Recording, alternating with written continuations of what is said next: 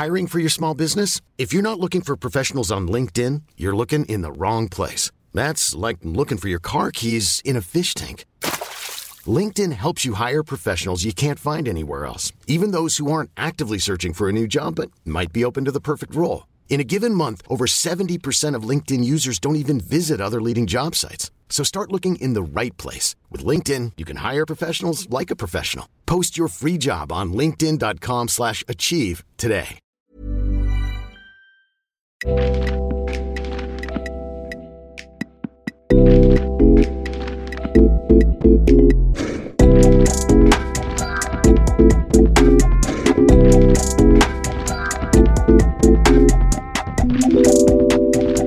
Bonsoir à toutes et bonsoir à tous. Bienvenue dans le Book Club de Mademoiselle. Le Book Club de Mademoiselle, c'est l'émission qui questionne la société à travers les livres et en compagnie de celles et ceux, et en particulier ce soir celles, qui les font. Euh, tous les mois, avec Aïda Djoupa qui est à mes côtés, on va inviter des experts et des expertes euh, du monde du livre, des autrices, des auteurs pointus, pour questionner ensemble euh, les problématiques contemporaines à travers les livres. Vous nous suivez peut-être en live sur Twitch. On est peut-être aussi en live sur Instagram et TikTok, mais ce n'est pas sûr, parce qu'on a eu quelques petits soucis techniques juste avant de, de, commencer cette émission. Sachez en tout cas qu'elle sera disponible en replay, euh, en podcast, mais aussi euh, sur notre chaîne YouTube. Euh, et pour cette toute première édition, on a eu envie de se questionner sur un genre extrêmement populaire, mais qui est pourtant boudé par la presse généraliste et spécialisée. Ce genre, c'est la romance. Alors si vous voyez pas de quoi on parle, la romance, euh, bah, il suffit en fait de, de donner des titres de, de, de livres, euh, de séries. Euh, je vais dire Fifty Shades of Grey, enfin Fifty Shades du coup, After, et, et puis encore plein d'autres plein d'autres noms. Euh, donc on a eu envie de se questionner sur ce genre qui est quand même majoritairement lu par des femmes et qui pourtant euh, est boudé euh, et qui pourtant pose plein de questions d'un point de vue féministe aussi. Pour en parler, on a invité trois intervenantes tout aussi passionnantes les unes que les autres. Donc j'ai à ma droite Camille Emmanuel, qui est auteur et journaliste. Euh, auteur d'un très grand nombre de euh, nouvelles érotiques, mais euh, aussi euh, d'autres d'autres ouvrages, dont un livre qui va être réédité en poche après-demain, qui s'appelle Ricochet. Ricochet, voilà, c'est ça. donc bah, bonsoir et merci beaucoup d'être avec nous ce merci. soir. et à votre droite, on a Karen Maury, qui est éditrice chez Hugo Roman. Bonjour. Bonsoir, merci d'être avec nous. Et, euh, et, enfin, pour compléter ce panel, on a Magali Biget. Euh, vous êtes enseignante-chercheur à l'Université de Franche-Comté et vous avez notamment écrit euh, beaucoup de, de, de, choses très intéressantes sur la réception Merci. de la romance auprès de, des lectrices. Voilà. Euh, on commence cette émission euh, par euh, un petit questionnaire de Proust qui va nous permettre de vous connaître un petit peu mieux. voilà. Ça dure pas forcément tout, enfin tout le questionnaire de Proust, on va pas vous Parce que sinon ça prendrait tout. Sinon, euh, voilà, je pense. on en, on en a, on en a pour, euh, pour toute la soirée. Euh, et cette question, c'est la suivante. Je vois que les yeux se tournent vers. Euh, si vous étiez une héroïne de fiction, laquelle seriez-vous? Quel type d'héroïne de fiction? Vous avez le droit de donner un nom, vous avez le droit de donner euh, un stéréotype d'héroïne de fiction. Vous avez le droit de dire je n'en ai aucune idée, je passe mon tour. voilà, on est libre. Mais dites-nous tout, peut-être. euh, Camille, Emmanuel, vous avez peut-être une réponse? Euh, Alors, si je devais choisir de vivre dans une fiction, je sais pas quel rôle j'aurais, mais j'aimerais bien être une héroïne de Virginie Despentes. Ça serait assez cool. Très très cool. Ça serait bien. C'est-à-dire que j'aurais un destin euh, tumultueux, je pense, parce que elle traite pas toujours bien euh, ses personnages. Elle vit, elle vit des choses euh, compliquées, mais, mais c'est toujours des personnages complexes. Et ça, c'est et contemporain. Super. On s'imagine ce que serait ce destin. Et là, je suis désolée, je j'ai pas d'idée. du tout. je vais passer mon temps. moi. Alors, à brûle pour point comme ça, je me dis que je serais peut-être euh, une héroïne de Jane Austen, féministe avant l'heure finalement. Peut-être Regard du préjugé ou euh, oui, qui, oui. Pourquoi pas?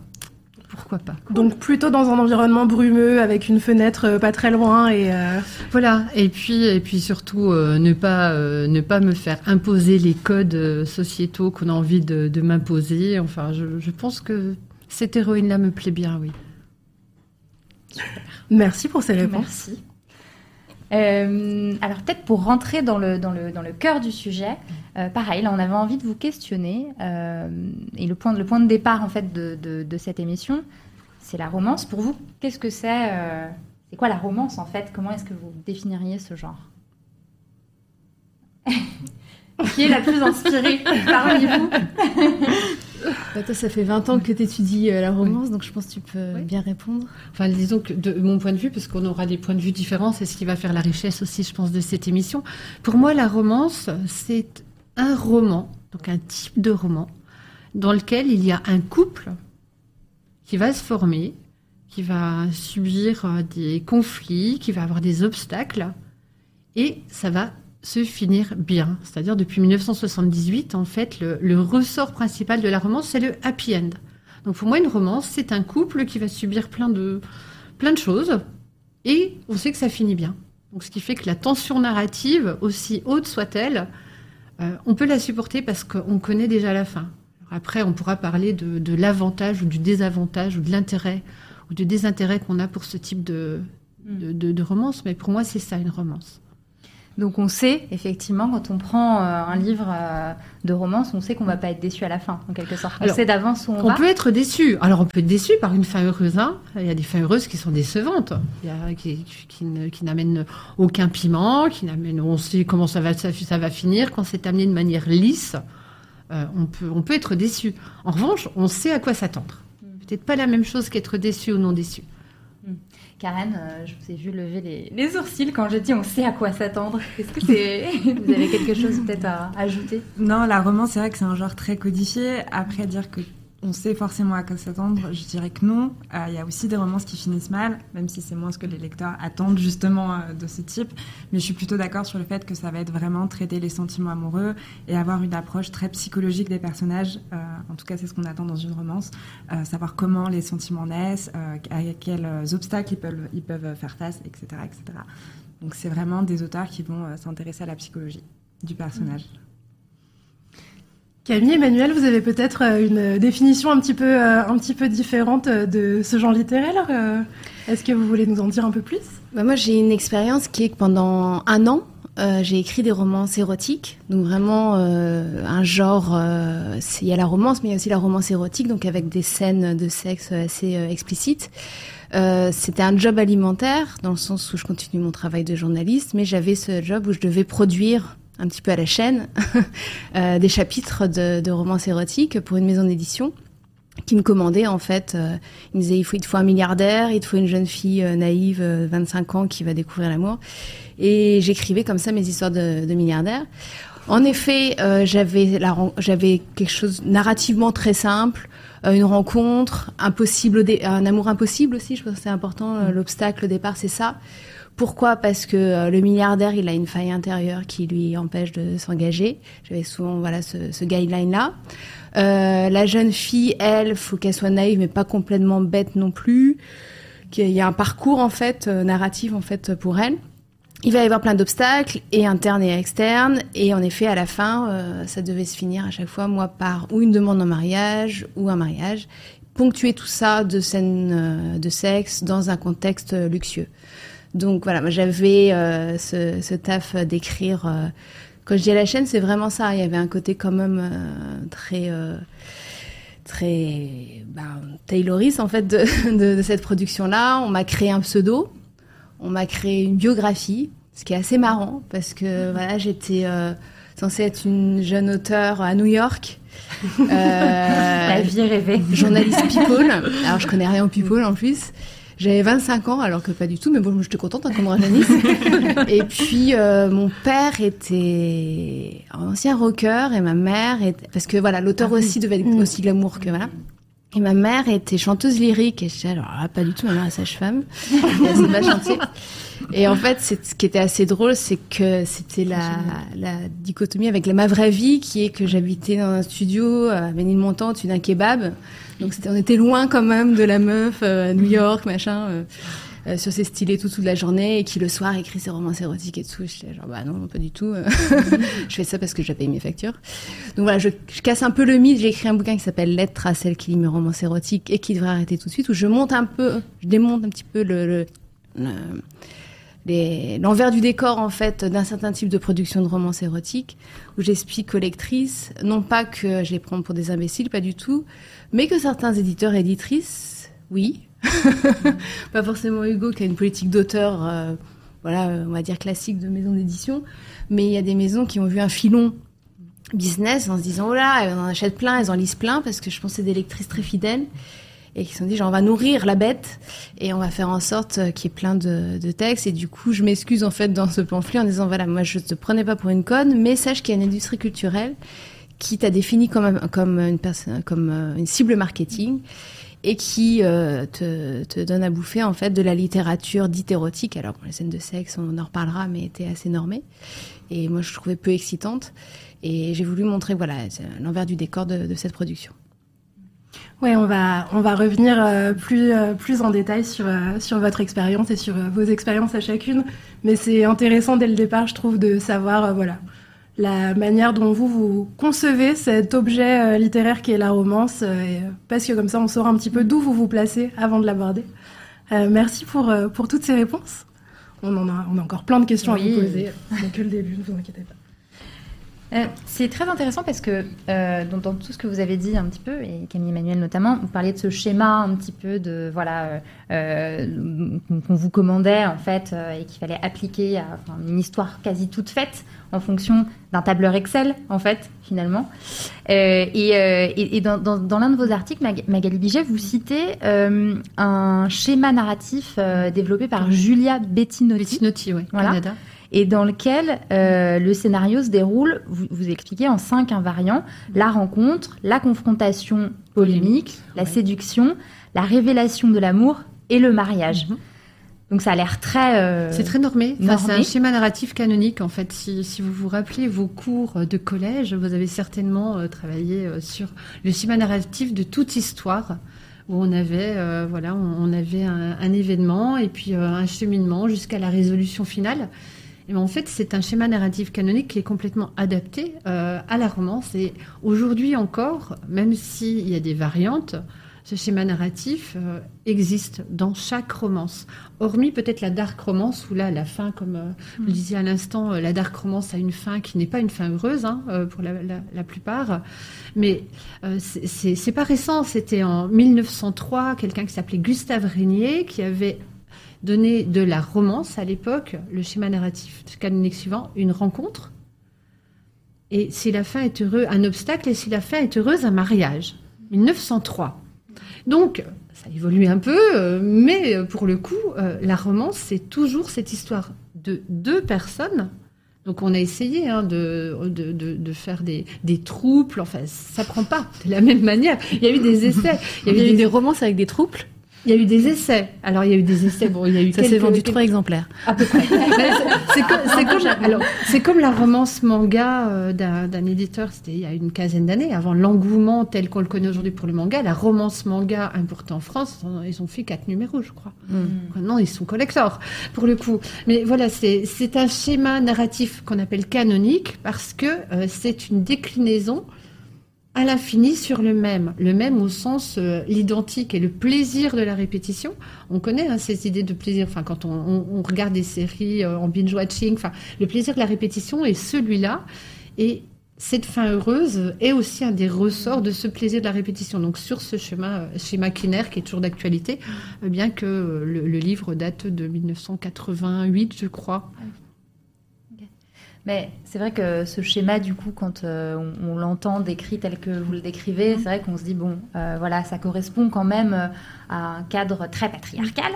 Euh, on, va, Oui. on va revenir sur... sur Ça casse pas trois pattes à un canard et c'est toujours la même chose. Peu Ouais. ça. Voilà. Mais mais peut-être d'un point de vue éditeur, éditrice, Karen, bah nous on, on se posait la question en fait de comment on produit de la romance aujourd'hui. Est-ce que voilà on se base toujours sur ce cadre, ce schéma canonique là Comment ça fonctionne en fait Euh, moi, je vous avoue que j'ai jamais observé une romance de, à travers ce schéma-là, en tout cas pas à travers euh, est-ce qu'il y a une rencontre ou voilà, etc. Euh, moi, je l'observe du point de vue plus général de l'histoire, un élément perturbateur, des péripéties, etc. Effectivement, mais comme toute histoire, euh, que ce soit une romance ou un polar. Euh, après, vraiment, est-ce qu'on va donner des codes spécifiques à une romance? On va identifier euh, ce qu'on va appeler des tropes, des catégories. Donc le trope, euh, bah, par exemple, le trope du milliardaire euh, a été très populaire pendant un temps. Euh, effectivement, il y, a des, il y a des concepts qui sont attendus par les lecteurs, euh, qui va permettre de classer les histoires en fonction de à qui ils parlent, etc.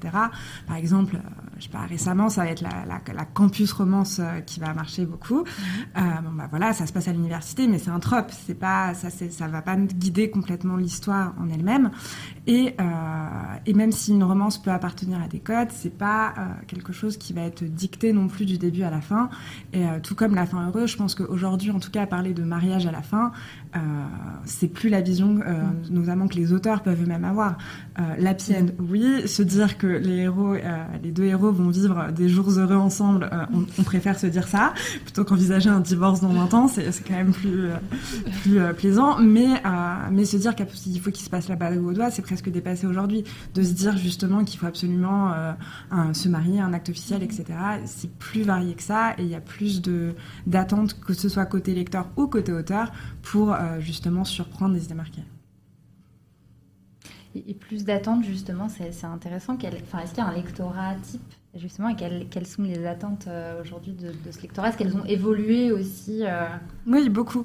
Euh, moi, je pense que la romance, elle a beaucoup évolué, notamment depuis l'é- l'émergence de Fifty Shades of Grey, qui avait défini un lectorat type de, de femmes qui euh, cherchaient à fantasmer à travers des histoires euh, justement euh, presque irréelles. hein. Le milliardaire, on ne croise pas à tous les coins de rue. Euh, Il y a vraiment cette notion de fantasme et qui, depuis, s'est énormément élargie, notamment en recherchant, euh, comme on expliquait euh, au début, à, à travers euh, une perception plus psychologique des personnages. C'est que vraiment, il va y avoir une veine qui va être vraiment autour du rêve et une veine qui va être autour d'essayer de comprendre, de décortiquer. Et donc, euh, à travers celle-là, d'aborder des sujets peut-être plus, euh, plus compliqués, euh, qui peuvent être euh, la violence, euh, la violence, les abus, ce genre de choses, et comment psychologiquement un personnage va se dépasser.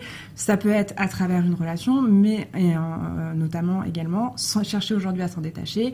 Et même s'il y a une romance au milieu de tout ça, comment un personnage va se guérir euh, lui-même de ce genre de sujet. Donc c'est quelque chose qui est beaucoup plus large aujourd'hui que simplement euh, du, du sexe ou euh, simplement du fantasme, etc. etc. N'hésitez pas à, à réagir hein, si vous nous regardez en live, que ce soit sur, euh, sur Twitch, sur Instagram ou sur TikTok. Euh, N'hésitez pas à, à nous dire euh, voilà, si vous avez des, des questions, si vous posez des questions aussi sur, euh, sur la romance. Euh, si vous nous entendez bien aussi, hein, parce que parfois on a des petits soucis de, de Oui, micro. dites-nous si vous ne nous entendez pas, s'il vous plaît. Voilà.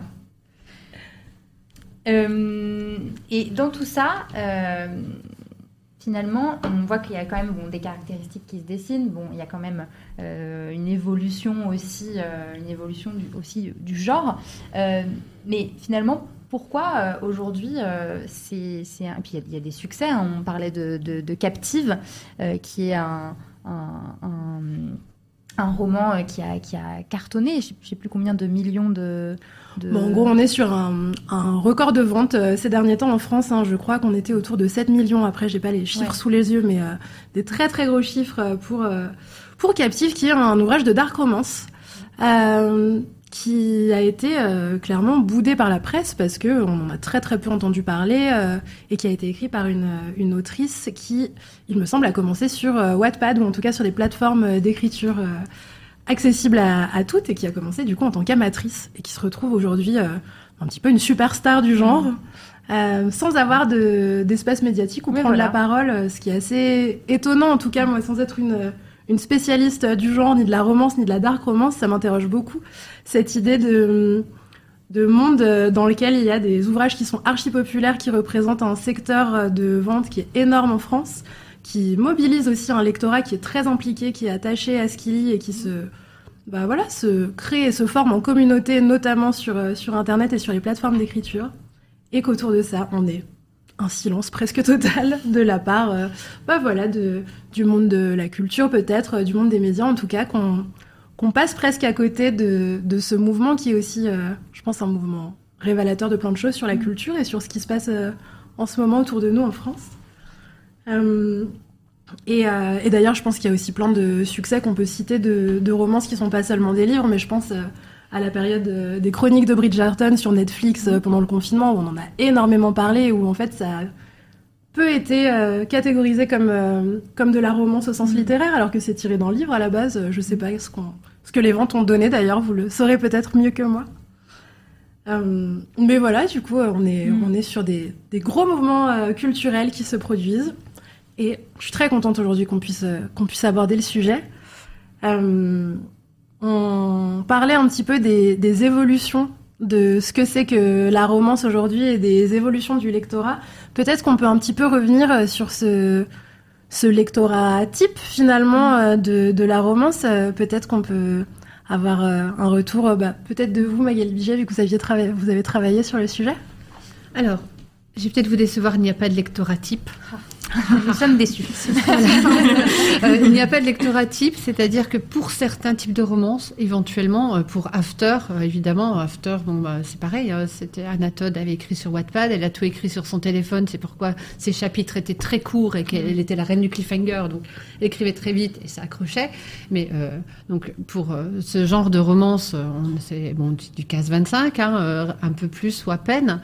mais il n'y a pas de lectorat type, c'est-à-dire que la lectrice de romance, presque tout genre confondu, sauf des genres vraiment euh, très orientés, comme, euh, euh, soit la dark romance, où on vient de le voir, le type de soit 365 jours, soit, soit after. C'est la femme, principalement, mais il y a de plus en plus d'hommes. Donc en fait, je pense qu'on est à peu près une proportion de 20% d'hommes dans le lectorat de mhm. romance, euh, le, reste étant 80% environ de femmes, toutes romances confondues. Je parle de romances sérielles, hein, de type sériel. Euh, c'est la, femme jusqu'à 80 ans et plus, et euh, c'est la jeune fille à partir de 13-14 ans. On le voit d'ailleurs sur les plateformes type Wattpad, les fanfictions de romances euh, font des, émules. Enfin, les fanfictions de romans sont lues des milliers, des milliers et des milliers de fois. Vous avez dit le mot pivot et le mot presque magique. Vous avez parlé de communauté. les lectrices de romans, en fait, font malgré elles ou euh, elles, font communauté. Mm-hmm. C'est-à-dire que déjà, elles se battent contre tous les stéréotypes qui, qui sont euh, sur elles par rebond de leur propre pratique. Elles, pratiquent, elles sont déclassées par rebond de leur lecture qui sont la romance. Donc déjà, elles ont cette espèce de carcan. Donc un peu moins depuis Fifty Shades, mais c'est quelque chose qui se porte depuis longtemps, depuis le bovarisme, 1892 hein, quand même. Euh, c'est pas, c'était pas hier. Et puis on se retrouve avec euh, des romances qui sont co-construites. Quand vous avez parlé de plateforme, on parle de communauté, c'est-à-dire que quand on donne un, un chapitre à lire sur une plateforme, il y a des commentaires il y a des retours, il y a des orientations, il y a des gens qui expriment leur avis. C'est comme si c'était une création collaborative.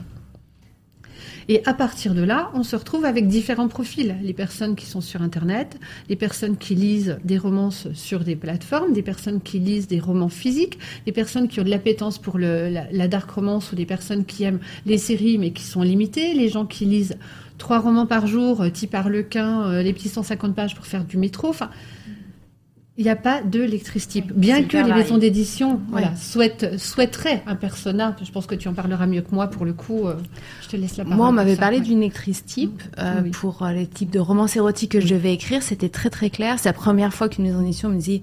Alors, ce, quand, quand, on est dans une maison d'édition, parce que je publiais deux livres, on sait qu'il y a un lectorat, voilà, selon j'ai travaillé pour euh, Thierry Magnier qui a sorti à des romans young adultes, donc euh, voilà, pour des jeunes.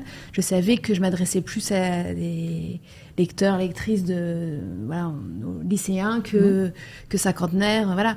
Là, moi, c'était beaucoup plus marketé, euh, mon expérience de, de romance érotique, puisqu'on me disait, donc c'est une fille entre 16 et 25 ans qui va lire beaucoup de trucs, et du coup, toutes mes références devaient être liées à cette lectrice-là.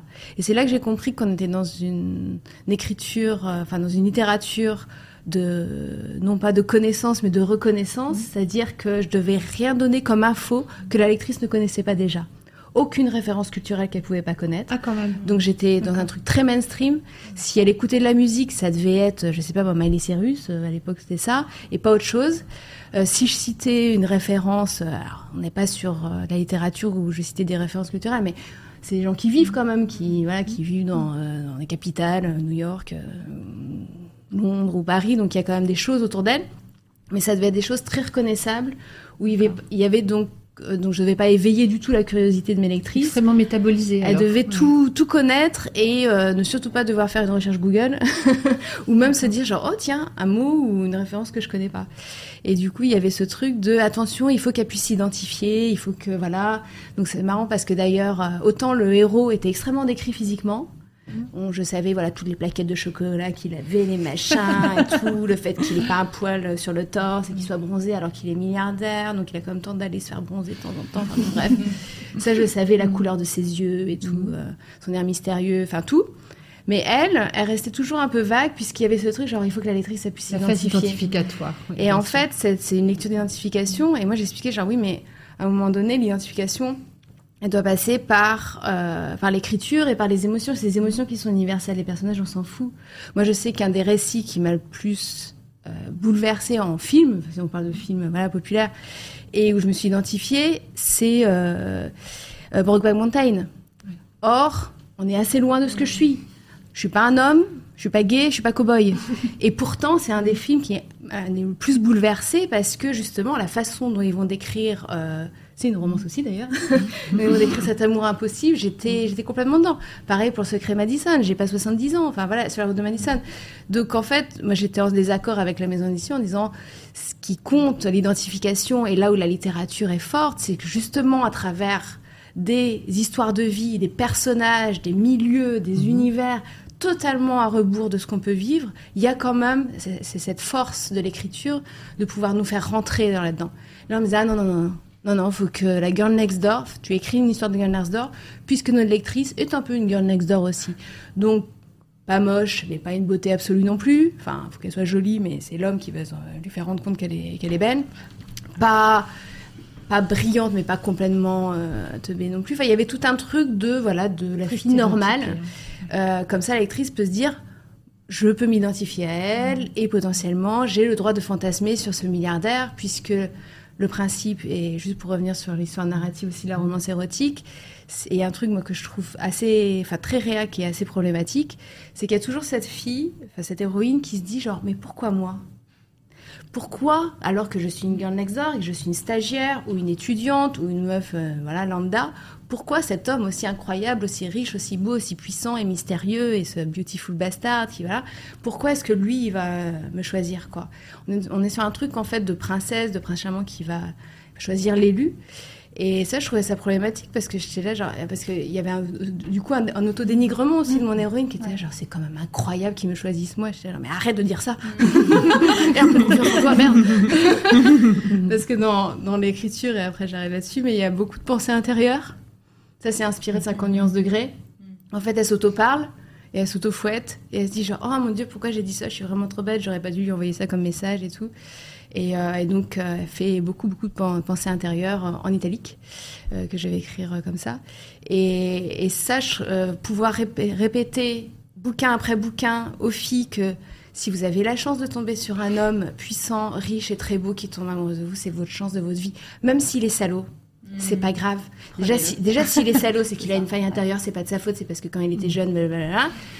Et, et s'il te gosse et s'il répond pas à tes messages, c'est pas grave. À un moment donné, au chapitre 3, il va répondre.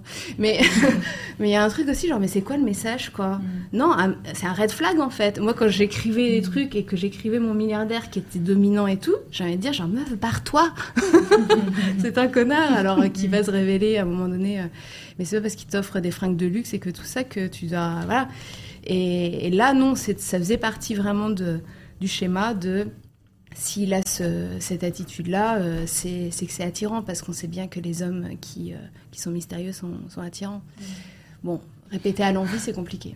Et est-ce que, justement, Camille euh, Emmanuel, est-ce que vous aviez des, des retours sur euh, bah, comment ces livres que vous écriviez fonctionnaient? Est-ce que Parce qu'on pourrait se dire, bon, bah, l'éditeur avait flairé le filon, entre Mm. guillemets, et se disait, bon, bah voilà, je, on va continuer sur cette ligne-là. Pourquoi essayer d'aller autre part si euh, ça marche comme ça? Euh, bah, le- les retours que j'avais, euh, c'était sur euh, les diff... Enfin, j'étais pas la seule.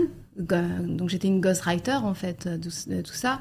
Ce qui est assez marrant, c'est que mes personnages ont continué après moi.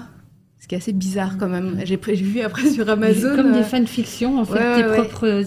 avec mon nom. c'est- du. mon auteur. Ah, avec ton nom, parce que je veux dire, Ouais. c'est quand même du succès quand tu as des fanfictions de tes, de tes œuvres. Ah non, avec ton nom, d'accord. Oui, oui, mon nom ne m'appartenait pas, euh, bon, c'est pas très grave.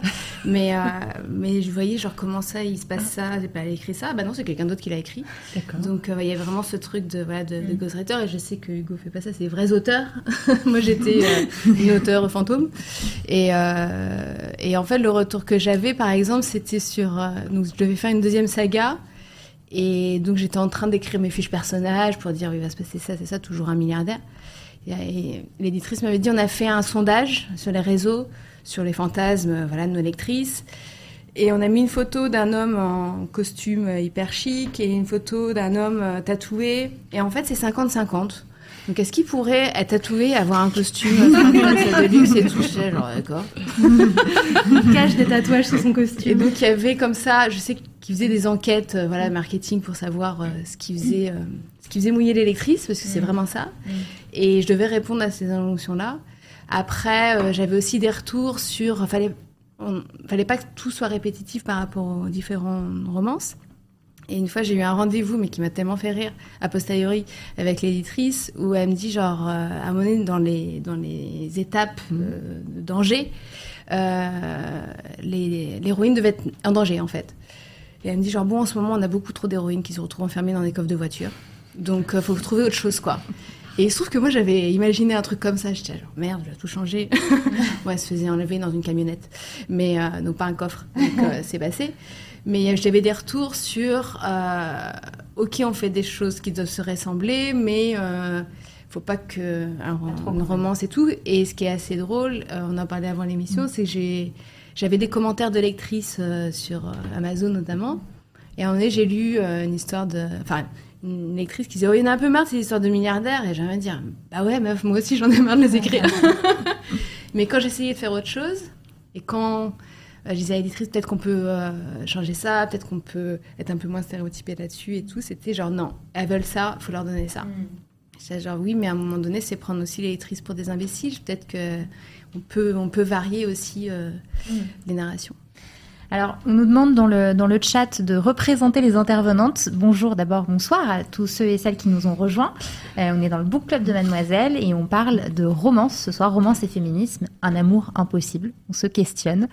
Euh, et on est avec Camille Emmanuel qui est auteur et journaliste.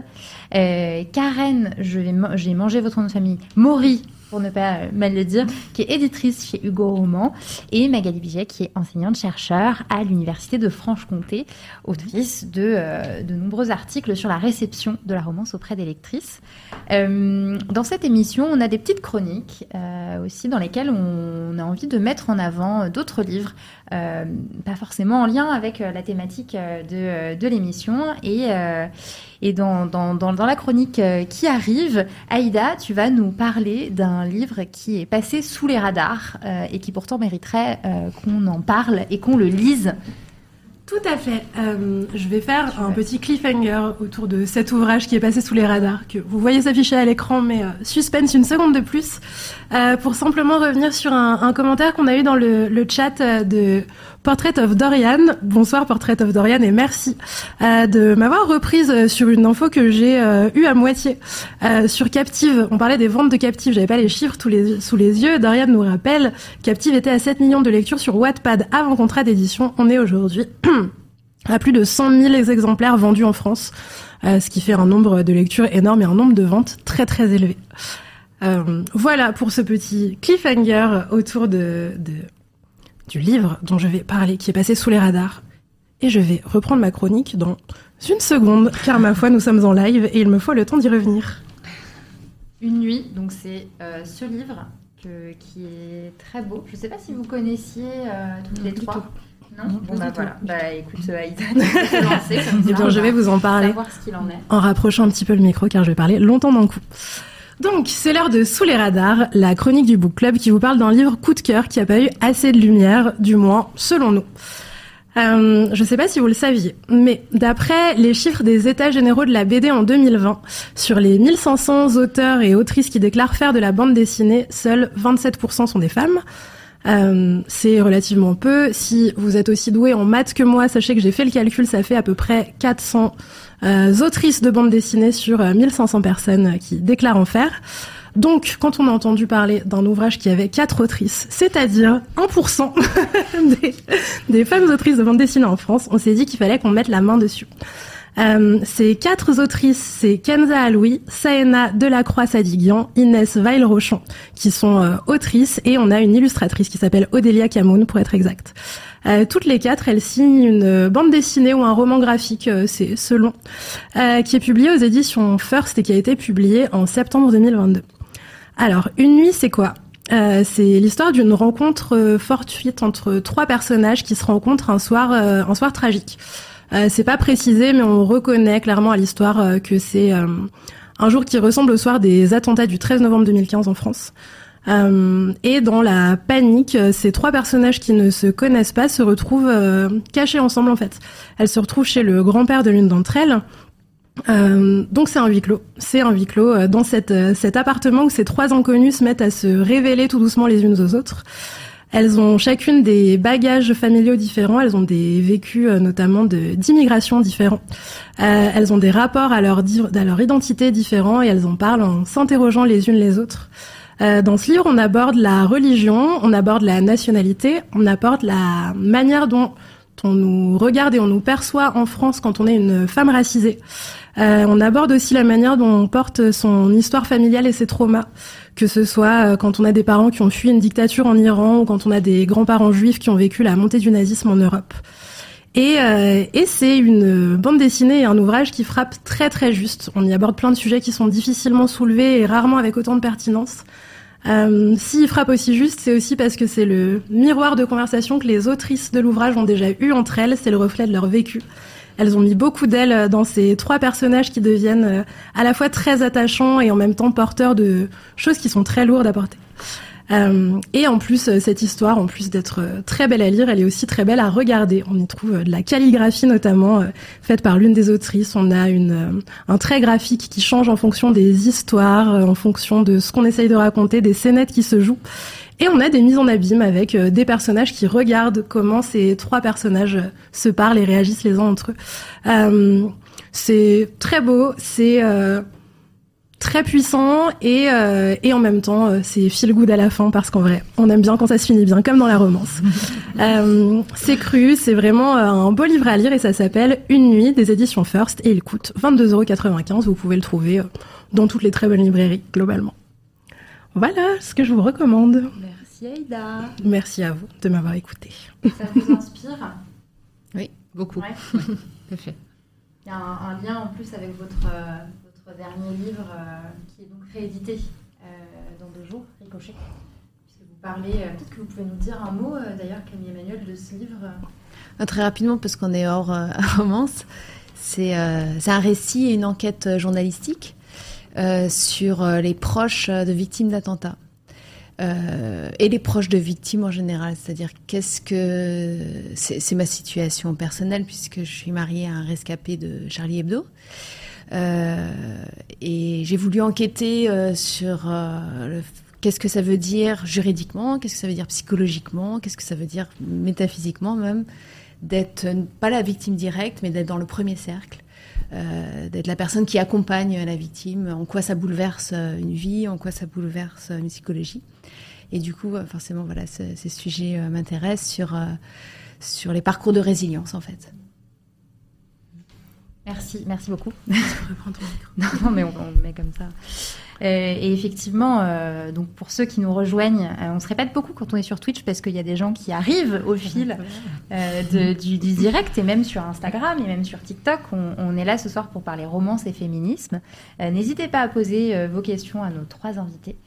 Euh, et pour reprendre le fil de, notre discussion, euh, c'est vrai que euh, vous parliez de red flag. Euh, Camille Emmanuel tout à l'heure. et, c'est vrai que moi je me pose la question, et on en avait discuté avec Aïda aussi, quand on est autrice de, de, romance, bon, vous avez une, expérience qui est particulière, et je pense que Karen, vous pourrez nous parler aussi de, de l'expérience d'autrice qui travaille avec Hugo. mais voilà, quand on a des convictions personnelles, féministe. Euh, comment on se, on se plie à ce, travail-là de d'être confronté à voilà des situations où on se dit ah non non gros red flag mais en fait bon ben je enfin voilà j'y vais quand même. Bah, on vit en dissonance cognitive euh, sans arrêt. On fait le grand écart. Beaucoup de souplesse.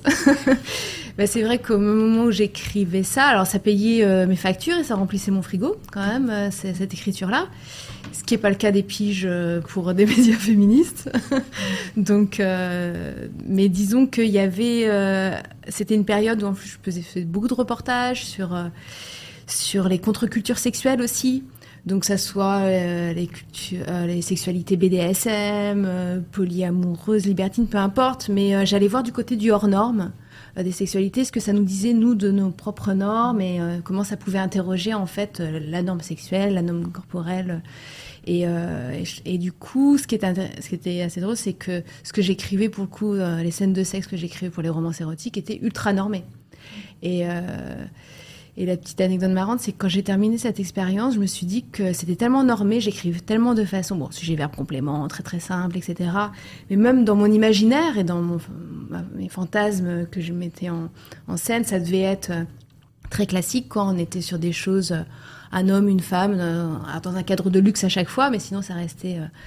Euh, j'ai fait tous les cadres de luxe du monde. Hein. J'ai fait euh, quelle chance. Les rooftops, l'avion privé, le machin, l'île privée aussi, enfin tous les endroits les plus. Mes recherches Google, c'était quand même, j'avais plein de, pubs après pour des trucs de luxe. merci. et c'était voilà très très normé. Et en fait l'expérience marrante, c'est je me suis dit oh mon dieu, ça se trouve ça a perverti mon cerveau, mais dans le sens genre je suis plus, je suis plus capable d'écrire des choses que je vais trouver moins excitantes. Et juste après, j'avais écrit une nouvelle pornographique pour les éditions de la Musardine, où j'avais raconté l'histoire d'une prostituée une travailleuse du sexe qui couchait avec un prostitué, un travailleur du sexe, dans une chambre d'hôtel qui n'était pas de luxe. wow, grand écart, encore une fois. Ça faisait tellement du bien d'être dans un truc deux étoiles. et, euh, et, avec tout un truc, euh, voilà, donc de putes en fait, en gros, quoi, qui baisaient ensemble. Et, je, je, cassais complètement les codes, tout ce que j'avais pas pu mettre. Et il y avait un truc très cathartique, genre, je peux encore écrire des trucs. Qui, qui, vont dans la transgression, qui vont dans, dans un imaginaire érotique qui est pas forcément le mien, mais voilà et qui va interroger justement euh, le hors norme. Et, je m'étais rassurée en disant je peux encore écrire du porno, euh, voilà, qui m'excite. Euh, et puis je suis pas forcément formatée pour maintenant écrire que que, que l'érotique mignon et, glamour, quoi. Mm. Mais mais j'ai pas répondu à la question. Si j'ai répondu à la question sur bah. comment, comment on fait. Effectivement.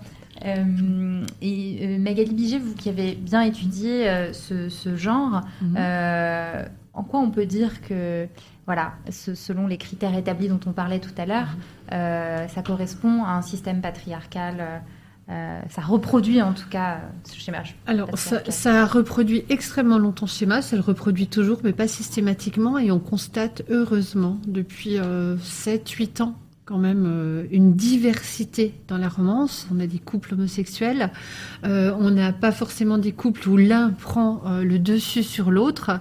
on a des conflits, bien sûr, parce que pour qu'il y ait un happy il faut qu'il y ait un conflit au départ ou au moins au milieu, puisque il y aurait rien à raconter. On sait bien que les histoires sont faites de péripéties. Mais euh, fort heureusement, on, échappe de plus en plus à ça. Mais il y a encore une appétence et il y a toujours un public pour des romances, oui, qui ont euh, encore ces traits euh, du patriarcat. Mais j'aimerais quand même souligner quelque chose de très important qu'on oublie souvent. Ce n'est pas parce qu'on lit de la romance avec ces codes, que ce soit milliardaire, une héroïne plus jeune ou euh, inexpérimentée ou, d'autres, hein, ce n'est pas parce qu'on les lit qu'on les cherche dans le quotidien ou qu'on les aime dans le quotidien. Il faut vraiment savoir faire la distinction, parce que j'entends encore trop souvent aujourd'hui des lectrices de romance, fort heureusement moins qu'il y a 10 ou 15 ans, mais qui se retrouvent déclassées par rebond de leur pratique littéraire. Tu lis de la romance, t'es une bécasse. En gros, c'est ça. Enfin, pour l'anecdote, il y a une vingtaine d'années, je, voulais euh, interagir avec un forum de discussion sur les romances qui s'appelait lesromantiques.com.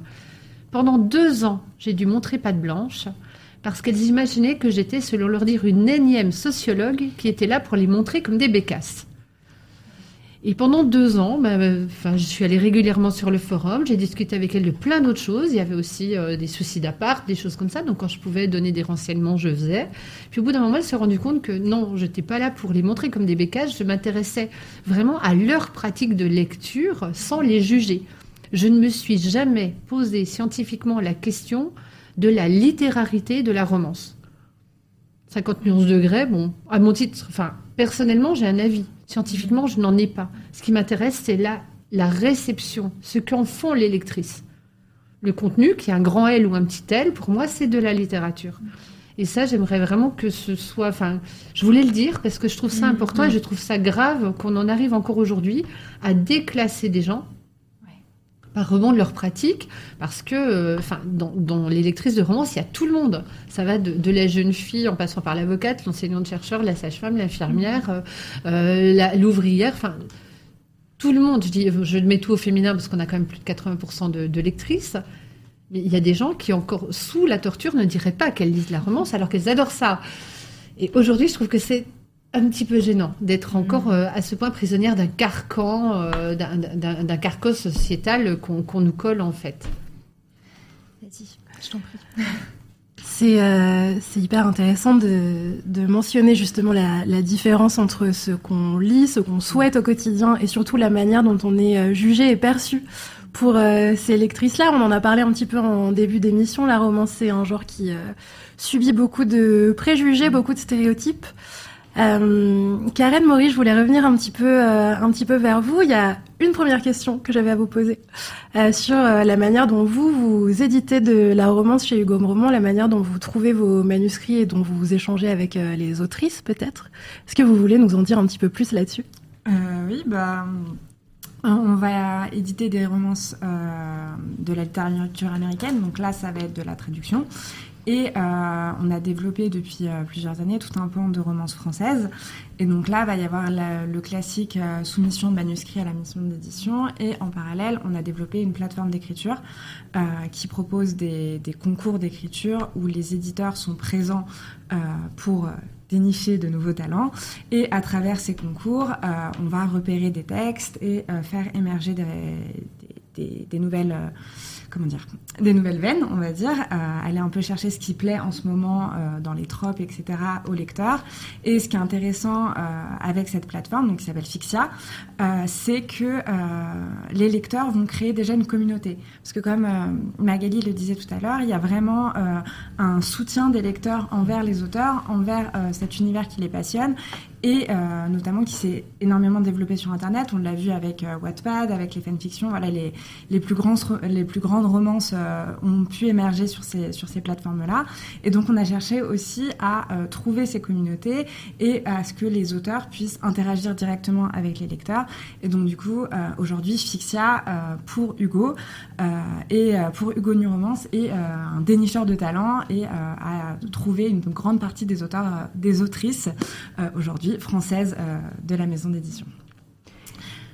Et euh, vous, en tant qu'éditrice, donc qui travaillez au quotidien avec euh, avec ces autrices, avec euh, ce public aussi, avec les lectrices notamment de, de romances, est-ce que vous percevez ces stéréotypes et ces préjugés dont, dont Magali Biget parlait à l'instant, justement cette idée que la romance ce serait un sous-genre littéraire ou en tout cas que ce serait quelque chose euh, qui fait de, de ces lectrices euh, des bécasses pour reprendre vos termes. Je suis désolée du mot qui est pas très. Euh, bah c'est des, des chercheurs les ont dépeintes comme ça. Enfin, Michel Coquille en 1988 mmh. avait eu des mots très durs envers les lectrices de romance. malheureusement, je n'ai jamais eu de droit de réponse parce qu'elle elle est décédée quelques années après. Mais je n'ai parlé avec un collègue qui avait travaillé sur la relation amoureuse dans les romans harlequins, un sociologue pour le coup, et qui me disait que en fait, elle avait des comptes à régler et euh, que c'était c'est assez facile hein, de mettre tout le monde dans le même panier quand euh, on n'aime pas quelque chose. Mais euh, c'est pas si facile que ça euh, oui, moi je suis tout à fait. Enfin, je, on le voit au quotidien, on le voit à travers euh, la presse, on le voit même à travers. Euh, alors pour décrire un peu la chaîne du livre, après l'éditeur, il n'y a pas directement le lecteur, il y a plusieurs intermédiaires et même pour faire passer, pour transmettre le genre, leur, expliquer à ces intermédiaires-là, donc qui peuvent être le libraire, qui peuvent être avant le diffuseur, il peut y avoir tout un processus de, de déconstruire ces, a priori, d'expliquer que oui, il y a un lectorat de romance, que non, il faut pas le sous-estimer ou le décrédibiliser, voilà, le traité de Bégas, etc. Et comme on en discutait avec Camille Emmanuel, il y a même des maisons d'édition, alors qui n'est pas Hugo, Hugo, Hugo Roman, mais il y a effectivement des maisons d'édition qui considèrent eux-mêmes leur lectorat comme euh, des bécasses, on va reprendre le mot qu'elle utilisé depuis le début. Euh, et il y a une volonté de déconstruire et euh, il y a aussi une volonté de dire que euh, ni les lectrices ni les autrices qui écrivent de la romance ne sont pas féministes, même si elles peuvent reprendre des codes qui peuvent être pas, considérés comme patriarcaux. c'est il faut mettre justement comme ce qu'on disait, ce qui est du fantasme sur du fantasme, ce qui n'est pas réel pour ce qui n'est pas réel. Et ça ne veut pas dire que dans leur quotidien, elles vont accepter certaines choses ou elles euh, considèrent que certaines choses euh, sont, sont, bonnes. Et aujourd'hui, la romance n'a pas de volonté justement à, à être euh, patriarcale, sans pour autant que les romans soient engagés. Euh, normalement, une autrice ne cherche pas volontairement à transmettre des codes qui ne sont pas ce qu'elle pense. Donc dans la romance, on va retrouver des, héroïnes qui sont indépendantes, euh, qui n'ont pas forcément besoin d'un homme, etc., etc. Même s'il y a eu et il y a toujours, parce que les histoires, ça reste des histoires. Après tout, lisons ce qu'on veut. C'est pas pour autant que les autrices ne sont pas féministes derrière. A lot can happen in three years, like a chatbot your new best friend. But what won't change? Needing health insurance. United Healthcare Tri Term Medical Plans, underwritten by Golden Rule Insurance Company, offer flexible, budget friendly coverage that lasts nearly three years in some states. Learn more at uh1.com. Camille Emmanuel, je vous, je vous ai vu réagir à ce, à ce que disait Karen. En fait, la question, c'est pas tant. Euh euh, les, récits de, ces, livres-là, mais c'est la répétition en fait ces, de ces schémas-là. Et, je pense qu'en fait, on est quand même sur un schéma, euh, moi que je considère, oui, assez patriarcal, où il y a quand même ce truc d'obsession autour de l'amour et du couple, c'est-à-dire que la révélation, le parcours de la femme, ça va passer par la rencontre avec un homme même s'il y a eu des tentatives de faire de la romance euh, LGBT, ça, s'est vendu euh, comme les histoires de troubles, hein, euh, très très peu. Donc on est aussi sur la répétition d'un même schéma où c'est une femme qui rencontre un homme, voilà. et avec ce truc où on va se sauver grâce à la rencontre voilà, de, amoureuse. et même l'épanouissement sexuel va passer par la rencontre amoureuse. Bah, pas forcément. Enfin, on a quand même euh, aujourd'hui pas mal ou d'expériences personnelles ou d'études qui montrent que euh, la question du désir et la question de l'amour ne sont pas forcément corrélées. Et je pense qu'on a tous vécu des histoires euh, érotiques extrêmement fortes qui n'étaient pas amoureuses et des histoires amoureuses merveilleuses et qui érotiquement étaient nazes. Enfin voilà, c'est c'est pas toujours corrélé. Donc, mais là on répète que voilà, c'est à travers la rencontre unique, voilà, parce que qui me faisait marrer aussi dans, dans ces histoires-là, c'est que ça, ça s'arrête euh, quand tout se termine bien, mais ça parle souvent de la rencontre. Mais après, euh, comment ils vont euh, vivre leur histoire, euh, comment ils vont maintenir le désir et tout dans le couple, ça on s'en fout quoi. Alors c'est ça qui est intéressant, c'est ça que moi j'ai envie de lire dans un roman. Si on parle d'amour, j'ai envie de dire comment ils font pour avoir envie l'un de l'autre après avoir eu deux enfants. Enfin, il y a eu pas mal Les- de sagas. Il y, a- il y a eu des sagas, enfin, oui, oui, il y a eu Mais ça fait moins rêver. Je sais que ça Oui, fait moins rêver. ouais. Et je comprends cette histoire de faire rêver, de machin. Moi aussi, je consomme des séries où en fait j'ai juste besoin de me détendre et tout.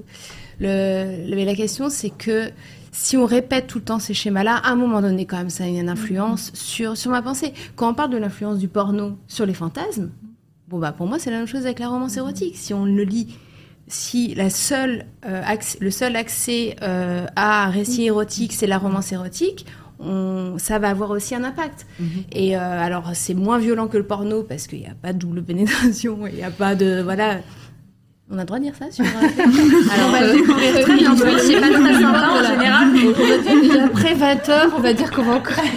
non mais voilà, on est sur quelque chose de moins frontal et voilà. Mais on est sur une répartition d'un- même schéma euh, sexuel euh, qui a quand même une, in- une influence donné, sur sur les fantasmes, comme le fait que on le sait, on l'a vu.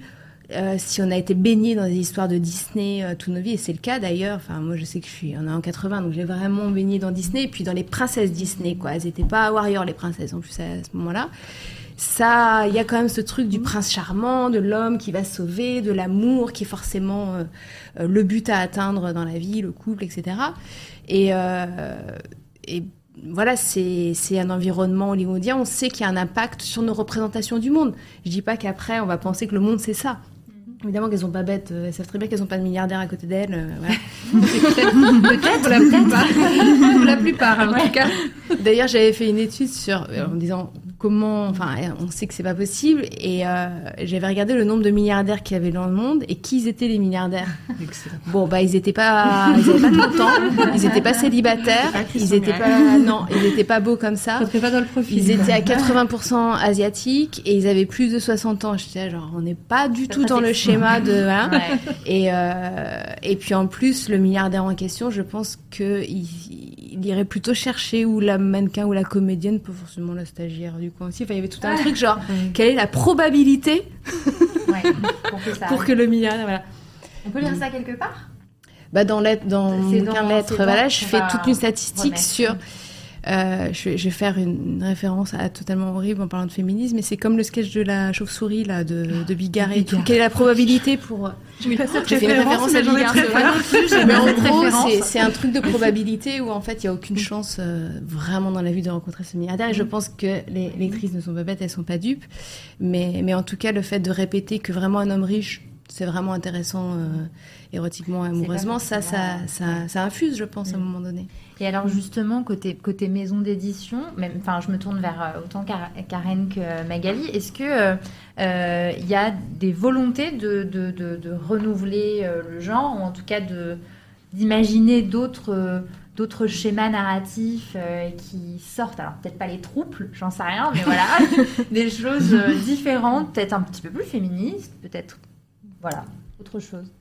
Alors, il faut pas oublier que 50 nuances degrés, c'est un phénomène qui a démarré il y a 10 ans, un peu moins, mais j'ai plus les dates en tête. 10 Si, voilà, la y a 10 ans. fanfiction a un peu plus de 10 ans, oui. C'est ça.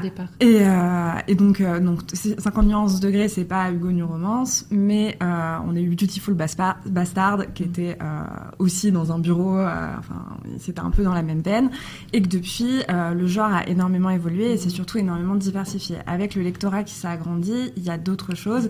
Et donc oui, il y a cette partie romance érotique avec le milliardaire qui fait toujours aujourd'hui fantasmer. Euh, 365 jours, ça date de l'année dernière et c'est aussi, alors il est, je pense, je suis pas sûre qu'il est, il un milliard, mais je pense qu'il est au moins millionnaire. Il doit être pas loin de milliardaire. Voilà, il approche le milliard et euh, voilà, pas hein. euh, un récit euh, en plus euh, qui, aborde des thématiques aussi euh, un peu plus sombres avec euh, un enlèvement, etc. Donc il y a vraiment une côté fantasme. Je pense pas que les lectrices qui ont lu 365 jours rêvent de se faire enlever. En tout cas, je l'espère pas. Euh, mais en parallèle, il y a vraiment pas que ça, et c'est pas euh, non plus ce genre-là qui incarne toute la romance et toutes les lectrices de romance, euh, parce que typiquement, on parle de captif, qui est un phénomène en dark romance en ce moment. Nous, nous, le phénomène qui, qui, qui explose chez Hugo New Romance, c'est un roman qui s'appelle Jamais plus de Colin Hoover, et c'est un roman où il n'y a pas de milliardaire. Euh, le thème principal, c'est les violences conjugales. Donc euh, on n'est plus sur du fantasme, on est vraiment sur de la réflexion psychologique et sur comment l'héroïne, sans l'aide d'un homme, va euh, évoluer dans sa vision du couple, dans sa vision euh, elle-même de la mort. Donc ça traite toujours de la mort. Colleen Hoover, c'est euh, une autrice américaine qui est une référence euh, dans le genre de la romance, mais euh, qui va aller plus loin et qui va construire complètement un autre schéma narratif. Et si j'en parle aujourd'hui, c'est parce que son livre se vend, son livre vraiment fonctionne. Et, euh, et donc vraiment, il y a un lectorat pour ça. Et c'est le lectorat de romance. C'est euh, une, une grosse partie du lectorat du Gonu Romance qui a aussi euh, probablement lu 360 jours qui s'est tourné vers ce livre. Et donc, euh, il y a vraiment deux pans de la romance complètement différents. Euh, il y a des lecteurs et des lectrices qui peuvent, qui peuvent lire les deux. Il y en a qui peuvent aller sur un seul de ces genres, plus psychologique ou plus fantasmé. Mais en tout cas, ça se définit pas uniquement par la romance érotique, même si je, je vous contredirai pas parce que je reconnais forcément des codes dans ce que vous dites. Mais c'est pas toute la romance aujourd'hui. Ça s'est vraiment diversifié. Et notamment, alors moi, je suis plus, euh, comme euh, on a pu l'expliquer, plus euh, experte sur la romance française, parce que je suis au contact des auteurs français, euh, qui ne se tournent principalement pas vers cette romance fantasmée, mais plus vers cette romance euh, psychologique.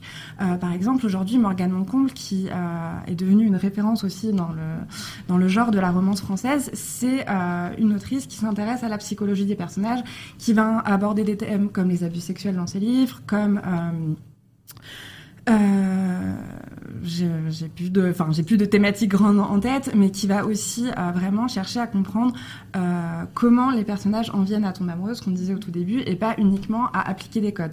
Alors elle le fait, et il y en a toujours parce que ça s'inscrit dans dans un genre particulier. Donc euh, par exemple, euh, son roman L'As de cœur va avoir beaucoup de sen- sensualité autour des deux héros, donc il y a quand même des, des codes de la romance qui restent, mais il va y avoir tout un apport psychologique qui est important aujourd'hui de souligner et une volonté des auteurs de le faire. Donc oui, il y a eu, et le point de départ, euh, on ne peut pas le nier, ça reste quand même quelque chose de très codifié et un épanouissement de la sexualité qui a ensuite été repris par d'autres maisons d'édition pour, euh, pour satisfaire, on va dire, euh, des codes très précis. Mais euh, ça s'est énormément élargi en 10 ans et c'est l'avantage de ce, de ce genre littéraire qui évolue très très vite notamment parce que les communautés sont en interaction constante et donc du coup vraiment euh, aujourd'hui on peut dire que par exemple c'est l'émergence de la dark romance euh, notamment avec Captive qui avait un peu commencé à émerger. C'est euh, c'est quelque chose qui a émergé en tout cas aussi euh, aussi violemment très récemment. La dark romance existe depuis très longtemps mais euh, vraiment ça a des pics comme ça d'intérêt euh, qui, qui varient et, euh, et on est toujours à l'affût de qu'est-ce que demain va plaire euh, ça change tout le temps. Enfin, en tout cas, moi, c'est ce que, ce que je ressens à travers, euh, à Je, travers les auteurs. je me permets de rebondir sur euh, Karen. Vous parlez de la de s'intéresser beaucoup à la psychologie des personnages, voilà, de- des scènes de sexe qui sont pas forcément récurrentes euh, ou en tout cas euh, pas autant qu'on l'imagine. Euh, et on en discutait avec Aïda tout à l'heure. On se posait la question. De, de certains livres qui, qui sont sortis récemment, qui sont pas qualifiés de romance et qui pourtant on pourrait en avoir les codes. Euh, et on citait notamment Sally Rooney, euh, qui est présentée euh, comme voilà une révélation littéraire Mm. outre-Manche, enfin qui est extrêmement lue et, et c'est c'est alors je sais pas si tout le monde connaît Sally Rooney, mais voilà c'est aussi beaucoup l'analyse de la psychologie des personnages, des thématiques très contemporaines, comme on parlait des, des violences faites aux femmes. on- on- dans les romans de Sally Rooney, on peut parler d'endométriose, on peut parler de voilà thématiques très contemporaines, avec des scènes de sexe aussi en fait. Mm. Et pourquoi est-ce qu'on qualifie pas euh, les ouvrages de Sally Rooney de romance Parce que c'est pas de la romance. C'est un roman. Parce qu'il n'y a pas de milliardaire. Parce que c'est pas codifié. et qu'il y a une complexité. Euh, et c'est ça qui est super chez Sally Rooney, il y a une complexité de, de des personnages, c'est-à-dire qu'ils sont absolument pas binaires. Il n'y a pas le héros, l'héroïne, etc. On sait pas. Au début, on peut s'attacher, euh, on peut considérer, euh, notamment dans Normal People, que le mec euh, c'est un connard. En fait, Absolument pas. Mais pas parce qu'il a une faille intérieure et que machin tout ça. non, c'est juste qu'il y a une, voilà, il y a une complexité de personnage. Il y a, c'est pas rythmé par euh, les fameux trucs de obstacles, de machin, de ça se termine bien. Je sais même pas si ça se termine bien d'ailleurs, de je m'en souviens plus. Mais en tout cas, il y a, il y a une plume où en fait, elle raconte une histoire que personne n'a jamais lue ou alors pas comme ça. Parce qu'en fait, la romance, ça vient de l'histoire d'amour, et en fait, Shakespeare aussi, c'est la romance. On a, je veux dire, c'est une histoire d'amour. Tout peut être ça a toujours existé. Sûr. Après, ce qui pour moi fait littérature, c'est quand une plume apporte un autre regard, une autre histoire, etc. Mm. Donc, c'est l'ironie. Pour moi, c'est pas la romance, puisqu'elle rentre pas dans les codes d'un genre précis. Euh, voilà. Elle va inventer sa propre littérature. C'est un, un roman. Mais là où c'est intéressant, c'est que c'est, ça reste euh, et c'est un best-seller. Donc, euh, on peut aujourd'hui écrire des histoires d'amour contemporaines euh, où il y a du sexe aussi. Et les scènes de sexe sont absolument fabuleuses. Et la série aussi euh, est bien tournée par rapport à ça. Sans, sans forcément rentrer dans, dans un genre précis. C'est, c'est, ce que je veux dire, c'est que c'est heureusement aussi que sans être dans le code de la romance ou de la romance érotique, il y ait des objets littéraires qui trouvent euh, le grand public. Et ça démonte un petit peu l'idée de bah non, les lectrices, elles veulent ça, elles veulent absolument. Bah non, les lectrices, elles veulent aussi euh, pouvoir euh, être surprises par des plumes différentes. Les lectrices veulent être surprises, mais je me permets de rebondir parce qu'il y a un truc qui est très intéressant, enfin qui est fondamental de ce que tu viens de dire. Pour moi, ce n'est pas de la romance. Pour toi, ce n'est pas de la romance. Simplement, enfin, je vais vous donner un exemple tout bête. Euh, j'ai fait une enquête de 4 ans et demi sur la réception de 50 nuances de grès. Avec un collègue, on a interrogé pendant 4 ans et demi des personnes qui avaient accepté de nous répondre après avoir lu le premier tome, deuxième tome, troisième tome, sorti au cinéma. 4 ans et demi, c'est quand même pas rien. Et euh, à un moment, je, enfin, plutôt intéressée par l'idée du genre euh, littéraire ou du non-genre ou de l'infra-littérature, enfin, J'aurais demandé si vous deviez donner un genre à 50 nuances de grès, qu'est-ce que ce serait? Parce qu'on a appelé ça mum porn, enfin bon. Et ça allait de Martine découvre son corps à Roman à l'eau de rose par euh, érotique soft et pornographique hard. C'est-à-dire que la réception est complètement dépendante, et ça il faut que tout le monde l'entende, de notre vécu, de nos appétences et de notre vécu littéraire.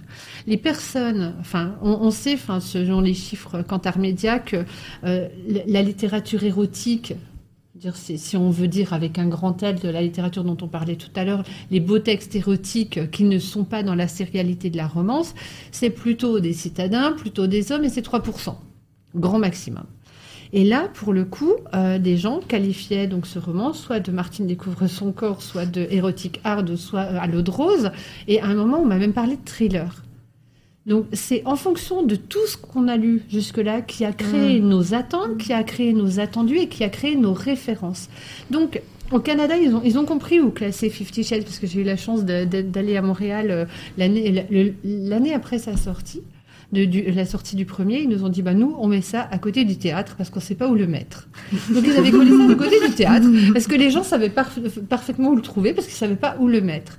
Et c'est, enfin, cette réception-là, donc pour toi, c'est pas de la romance, mais je suis certaine que pour certaines personnes, c'est de la romance, en fonction de ce qu'elles ont lu. Parce que c'est pas marketé comme ça. Voilà, ce n'est pas marketé comme ça. Et ça, ça c'est la différence fondamentale. Là, tu as, dit le, truc le plus important. C'est ce que l'éditeur a décidé de mettre. Quand Harlequin a décidé dans les années 90 de faire de l'hybridation, on a eu du polar romance, on a eu euh, la fameuse série Sixième Sens qui a eu beaucoup, beaucoup, beaucoup de, lectrices où c'était de la science-fiction, c'était, c'était du surnaturel. C'était pas de la science-fiction, c'était du surnaturel et de la romance. Mais sur certains romans, le surnaturel prenait tellement de place que la romance était la portion congrue. Donc, mais il y a des gens qui disaient mais non, mais ça c'est plus de la romance. Et pour d'autres, c'était de la romance. Donc, il y a aussi cette histoire de réception. Et là, si on parle marketing, en revanche, Là, c'est là, c'est vraiment, enfin, c'est du, packaging. C'est ce que je décide d'imposer comme genre et ce que je décide pour le lectorat de lui donner comme nom. En revanche, le lectorat, lui, si on lui demande de définir un genre, il le fera par rapport à son vécu, à son expérience personnelle. Donc, je crois qu'on est sur deux niveaux différents. Mais c'est, enfin, je crois que c'était, important. Enfin, c'est bien que tu l'aies dit comme ça parce que je trouve que c'est, important de, de, remettre les choses aussi, euh, l'église au milieu du village, comme on le dit parfois euh, dans les campagnes. Euh, l'idée, c'est deux choses différentes qui ont des points qui ont des points de convergence, qui ont des points d'achoppement, et, euh, et c'est aussi vraiment dépendant de, de son expérience. Euh, on nous demande dans le chat, c'est quoi la dark romance? Alors on peut peut-être préciser. Karen, je pense que tu seras la mieux pour en parler? Alors, la dark romance, ça va être une romance qui va aller un peu euh, chercher, alors pas forcément à choquer les lecteurs, mais à, à aborder des, des, sujets qui sont choquants. Donc, par exemple, le plus fréquent qui va être ado, ado, ad, non pas adopté, abordé, euh, ça va être par exemple le syndrome de Stockholm. Donc là, souvent l'homme euh, Quoique j'ai entendu maintenant qu'ils essayaient de, de, faire avec des schémas contraires, hein, où la femme va kidnapper. Mais un homme a kidnappé une femme dans une romance Mais euh, voilà, où euh, par exemple, ça va être la romance où la femme tombe amoureuse de son kidnappeur. Ça, ça va être le schéma, on va dire, le plus souvent repris dans ce, dans ce genre-là. Et donc, il y a tout euh, ce qu'on appelle la dark romance, c'est que vraiment, euh, tu n'accepterais pas ça dans la vraie vie. Mais à aucun moment, et même quand tu lis le, le roman, tu te demandes comment l'héroïne euh, accepte ça. Donc souvent, ça va être euh, justifié par euh, des problèmes psychologiques, souvent des deux côtés. Hein, pour en arriver là, il y, y, a beaucoup de problèmes des deux côtés. Mais alors je, je, vais dire entre guillemets quand c'est bien fait, ça peut être très intéressant parce que vraiment ça va aller chercher la psychologie vraiment développé. Alors euh, chez Hugo euh, du roman, c'est pas euh, le genre qu'on qu'on a qu'on propose en majorité, mais on en a une euh, de dark romance qui s'appelle Plonge avec moi et qui aborde donc c'est la rencontre d'une fille qui découvre que son l'homme qui l'intéresse est un tueur en série. Et donc euh, vraiment, donc voilà, c'est choquant, c'est dark, euh, on n'accepterait pas ça, mais euh, c'est une romance qui, d'un point de vue psychologique, est très intéressant. Alors moi, je ne l'ai pas lu en entier, ce que j'en ai lu. voilà, c'était dur à lire. J'en ai lu, j'ai lu une partie du roman, c'est dur à lire, donc c'est vraiment pas à mettre dans les mains de tout le monde. Mais d'un point de vue psychologique, il y a une recherche de l'auteur de comprendre, d'essayer d'imaginer comment l'homme ou la femme peut en arriver à euh, trouver l'amour dans un milieu vraiment compliqué. Alors là, on va dire que je, vante un peu la dark romance de chez Hugo. Euh, plus largement, c'est pas toujours fait de cette manière-là.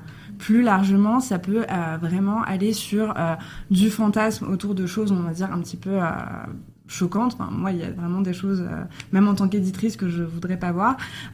mais il y a un lectorat pour ça. Il y a une partie du lectorat de romance qui s'intéresse à ça. Alors, c'est pas forcément de la psychologie, peut-être y avoir du fantasme. Alors, encore une fois, moi, j'ai des sujets de dark romance qui me viennent en tête où j'ai du mal euh, à imaginer le fantasme autour de ça. Donc, je me dis que c'est plus, on va dire, des questions psychologiques autour. Mais euh, en tout cas, ça existe peut être plus explicite pour comprendre de quoi exactement euh, parlez euh, alors, de viol. Oui, euh, voilà, donc il y a le okay. viol, mais plus largement, par exemple, je sais qu'il y a des maisons de dark romance qui ont émergé ces derniers temps, qui promettent d'aborder des sujets comme euh, la pédophilie, par exemple. Alors, j'espère et j'imagine euh, que elle est presque majeure, parce que sinon vraiment, je je, je non, me puis, demande. C'est des sujets qui méritent d'être traiter s'ils le sont avec des énormes voilà euh, exactement avec un, un, bagage critique euh, qui mmh, est mmh. énorme autour et après ça pour le coup je pense que c'est un, un, débat qui euh, enfin un débat en tout cas une, question, débat, une question euh, qui est beaucoup plus large aussi autour de ce qu'on édite comment on l'édite et ce qu'on publie ouais, c'est clairement ouais. autre chose qui c'est très éloigné de ce qu'on traite euh, après, c'est des choix éditoriaux. Si euh, ça dépend aussi de la limite que met l'éditeur autour du fantasme et également autour de ce que réclament les lecteurs. Est-ce que l'éditeur est euh, supposé censurer ou non ce que réclament les lecteurs? Après tout, s'il y a un public pour ça, il est possible de lui proposer. Alors, je dis pas du tout que c'est la politique du Go, euh, mais euh, mais aussi ça explique pourquoi euh, d'autres maisons d'édition émergent ce qu'on entend, et c'était exactement le cas, j'imagine, avec la maison d'édition pour laquelle euh, tu as travaillé, il y a un public qui demande, on leur donne, peu mmh. importe la pensée derrière. Ouais. Euh, la maison d'édition pour laquelle tu travaillais considérait son public et des idiots, c'est pas pour autant qu'ils leur donnaient pas euh, ce qu'ils ouais. voulaient, euh, malgré tout. Donc, euh, j'imagine que c'est. Vous voyez réagir Oui, non, ça me fait penser ces histoires de dark romance. Euh, parce que 365, c'est une dark romance en fait. Parce a priori, c'est Elle se fait, en, elle se fait enlever euh, du jour au lendemain par un mec qui l'enlève, quoi, parce qu'il la, il la kiffe. Mm. Et en fait, elle est vraiment genre captive. Et, et en fait, j'ai vu que la série, j'ai pas lu le bouquin. Et, mais à un moment donné, euh, très rapidement, enfin je vais spoiler, hein, mais tant pis. Donc elle est là genre, oh non, je veux pas être enlevé. Oh, il est quand même pas mal sous la douche. Mais non, je veux pas être enlevé. Enfin voilà, on est quand même sur ces schémas-là, quoi, sur euh, Non, culture euh, absolue du viol et de machin et de la violence. Et là où elle va switcher en se disant, peut-être qu'en fait je tombe amoureuse de lui, c'est quand il l'emmène faire du shopping dans une boutique de luxe. Mais je vous jure, qu'on- si on avait voulu faire une caricature de, de ce style-là, on n'aurait pas imaginé ça. Non, c'est pas possible. Et vraiment, il l'emmène, il l'emmène genre Pretty Woman faire du shopping. Et elle genre, oh, en fait, il est charmant. Alors que le mec, il l'a, il l'a enchaîné. Donc, euh, donc on est sur un truc de la femme euh, de base. euh, on peut lui faire n'importe quoi à partir du moment où on lui offre un sac Chanel. Elle va dire oui. Et c'est, quand même voilà. Et, Ça, c'est et en fait, ouais, la, la romance, ça me fait penser euh, à un documentaire, mais qui est pas la fiction, mais à, à l'arnaqueur de Tinder, où on voit des meufs euh, intelligentes qui euh, qui ont des métiers euh, importants, etc qui vont tomber sur un mec euh, voilà, qui a l'air méga riche, jet privé, enfin c'est un personnage de romance érotique euh, millionnaire. Et elle tombe dans le panneau alors qu'il y a tous les red flags. Là, genre, en fait, le mec, c'est un gros menteur, pas du tout. Il, il abuse, il, il humilie et tout. Et on se dit, mais comment elles ont pu tomber là-dedans? Elles sont pas bêtes pourtant. Et, et pourtant, mais parce qu'on baigne aussi dans un environnement où on nous fait comprendre que ces signes de pouvoir sont des signes de séduction sur lesquels on doit être attiré, et puis que si le mec, on a, enfin parce qu'elles ont plein de red flags, on se dit qu'à un moment donné, il a trois vies en fait, et elle les voit pas ces trucs-là, parce qu'un homme mystérieux, c'est un homme séduisant. Non, run, cours. S'il a- on a l'impression qu'il a trois meufs, c'est qu'il a trois meufs. Suis ton intuition quoi. Mais parce que dans l'environnement aussi culturel, et c'est pas que la nuit romain, c'est aussi les films hollywoodiens, c'est plein de choses, c'est les séries où on nous fait comprendre que ouais, c'est quand même, c'est un signe aussi de, de, de pouvoir et de séduction. Donc en fait, ce qui est intéressant, c'est interroger. Moi, quand j'interroge euh, ce, ce- ce type de production, c'est pas pour cibler euh, un genre littéraire particulier, c'est interroger quelles sont nos représentations, qu'est-ce qu'on nous dit sur ce qu'est l'amour, qu'est-ce qu'on nous dit sur ce qu'est une sexualité idéale, un amour idéal et un homme idéal. Euh, Comment on uniformise en fait la, la réalité euh, oui, Ouais. ça, ça voilà, ça une mise en abîme de, de, de la réalité. Oui, et la oui, publicité le fait aussi. Enfin voilà, c'est un, un, c'est un, un environnement culturel global qui va répéter euh, sans arrêt les mêmes messages, où à un moment donné, ça, on, a- on en vient à l'arnaqueur de Tinder, où des meufs brillantes même se font complètement arnaquer par euh, un type avec un jet privé. Plus Et elles sont pas, elles sont pas, elles sont pas bêtes. C'est juste qu'elles ont baigné aussi euh, là-dedans. On a un, un commentaire qui est intéressant à, à relever dans le chat qui vient de Miss Frosine. Bonsoir Miss Frosine. D'ailleurs, bonsoir à toutes celles et à tous ceux qui sont sur le chat, qui nous écoutent et qui euh, interagissent avec nous. Euh, donc Miss Frosine nous dit bonsoir. En lisant slash écrivant des romances, on ne se complaît pas dans le male gaze, mais on reconnaît au moins la présence des voix féminines et ce malgré le schéma canonique et les tropes et les topoïs. C'est déjà ça. Euh, c'est vrai que c'est un, un truc qu'on a abordé un petit peu, euh, un petit peu rapidement, mais on est quand même aussi sur un, un genre qui est euh, pas seulement lu majoritairement par des femmes, il est aussi écrit et produit majoritairement par des femmes. Est-ce que ça suffit à pouvoir se dire qu'on va sortir du, ma- du male gaze et euh, ne rien faire euh, de patriarcal parce que c'est des femmes qui le produisent euh, Je suis pas sûre. En Mais tout non, cas, j'ai l'impression que c'est pas ce qu'on en attend. Euh, mais voilà, en tout cas, en tout cas, c'était effectivement important de, de le soulever. Merci, Miss Frosine. Je sais pas si vous, ça vous évoque des choses particulières, cette, euh, cette remarque et cette réflexion. Est-ce qu'il y a des hommes qui écrivent de la romance d'ailleurs? Alors, il y en a, mais souvent sous pseudo. Enfin, j'ai pas chez, vous, mais souvent c'est, enfin, les, hommes qui ont eu écrit. Alors bon, pour l'instant, moi, ça fait quelques années que je fais des recherches sur plein d'autres choses. Donc la romance, c'est mon fil rouge. Euh, voilà, je travaille euh, sur d'autres choses depuis 4-5 ans qui m'ont un peu éloigné de ces recherches-là. Donc de manière très contemporaine, je ne sais pas. Je sais qu'il y a eu euh, des hommes qui écrivaient sous pseudo féminin parce que ça paye plutôt bien la romance sérielle. Donc, mais il fallait montrer pas de blanche. Enfin, quand on parlait d'une littérature féminine écrite par des femmes pour des femmes, là, bon, c'est ce qui fait aussi une quintuple stigmatisation finalement de cette littérature. Il y a, il y a des hommes. Alors, je ne sais pas si vous, vous avez des hommes qui, qui écrivent sous euh, leur propre nom. romance oui, oui, Ah euh, tout ça c'est bien. Euh, Je suis ravie de- d'entendre que. Alors, euh, on en est. Euh, donc moi j'ai un peu la perception de plateforme d'écriture et de euh, publication sous plateforme sous une sous- ah, excusez-moi je perds mes mots Euh, sur Fixia donc la plateforme d'écriture pendant les concours il y a des hommes euh, qui proposent des textes. Donc oui, il y a des hommes qui écrivent euh, et il y a également des hommes qui sont publiés en romance. Peu comparé à, à ce qui est proposé, mais il y en a. Il y en a clairement. euh, Et Est-ce que voilà, c'est des, des schémas différents peut-être ou pas? Non, pour le coup, pas forcément. Pas forcément. C'est, c'est à mon avis plus une perception où euh, ils vont aller vers un genre qu'ils ont lu et qu'ils vont euh, au début reproduire. Donc c'est pas forcément une volonté d'apporter euh, une vision différente, c'est de se plaire dans un genre et ça permet aussi de montrer que la romance n'est pas forcément un genre féminin et qui correspond à un seul sexe. C'est-à-dire que en fait, un homme qui lit de la romance peut avoir toute la- tout à fait la même compréhension de l'histoire et tout à fait le même fantasme qu'une femme qui lit de la romance. Notamment, par exemple, alors oui, il y a beaucoup de romances qui peuvent être euh, narrées du point de vue féminin, mais euh, il y a aussi énormément de romances proposées qui sont des deux points de vue pour avoir, euh, on va dire, vraiment la psychologie du couple dans son ensemble. Euh, il y a également, en tout cas chez Hugo New Romance, il y a des romances euh, LGBT qui sont proposées. Euh, donc euh, du coup, voilà, ça peut être deux héros masculins.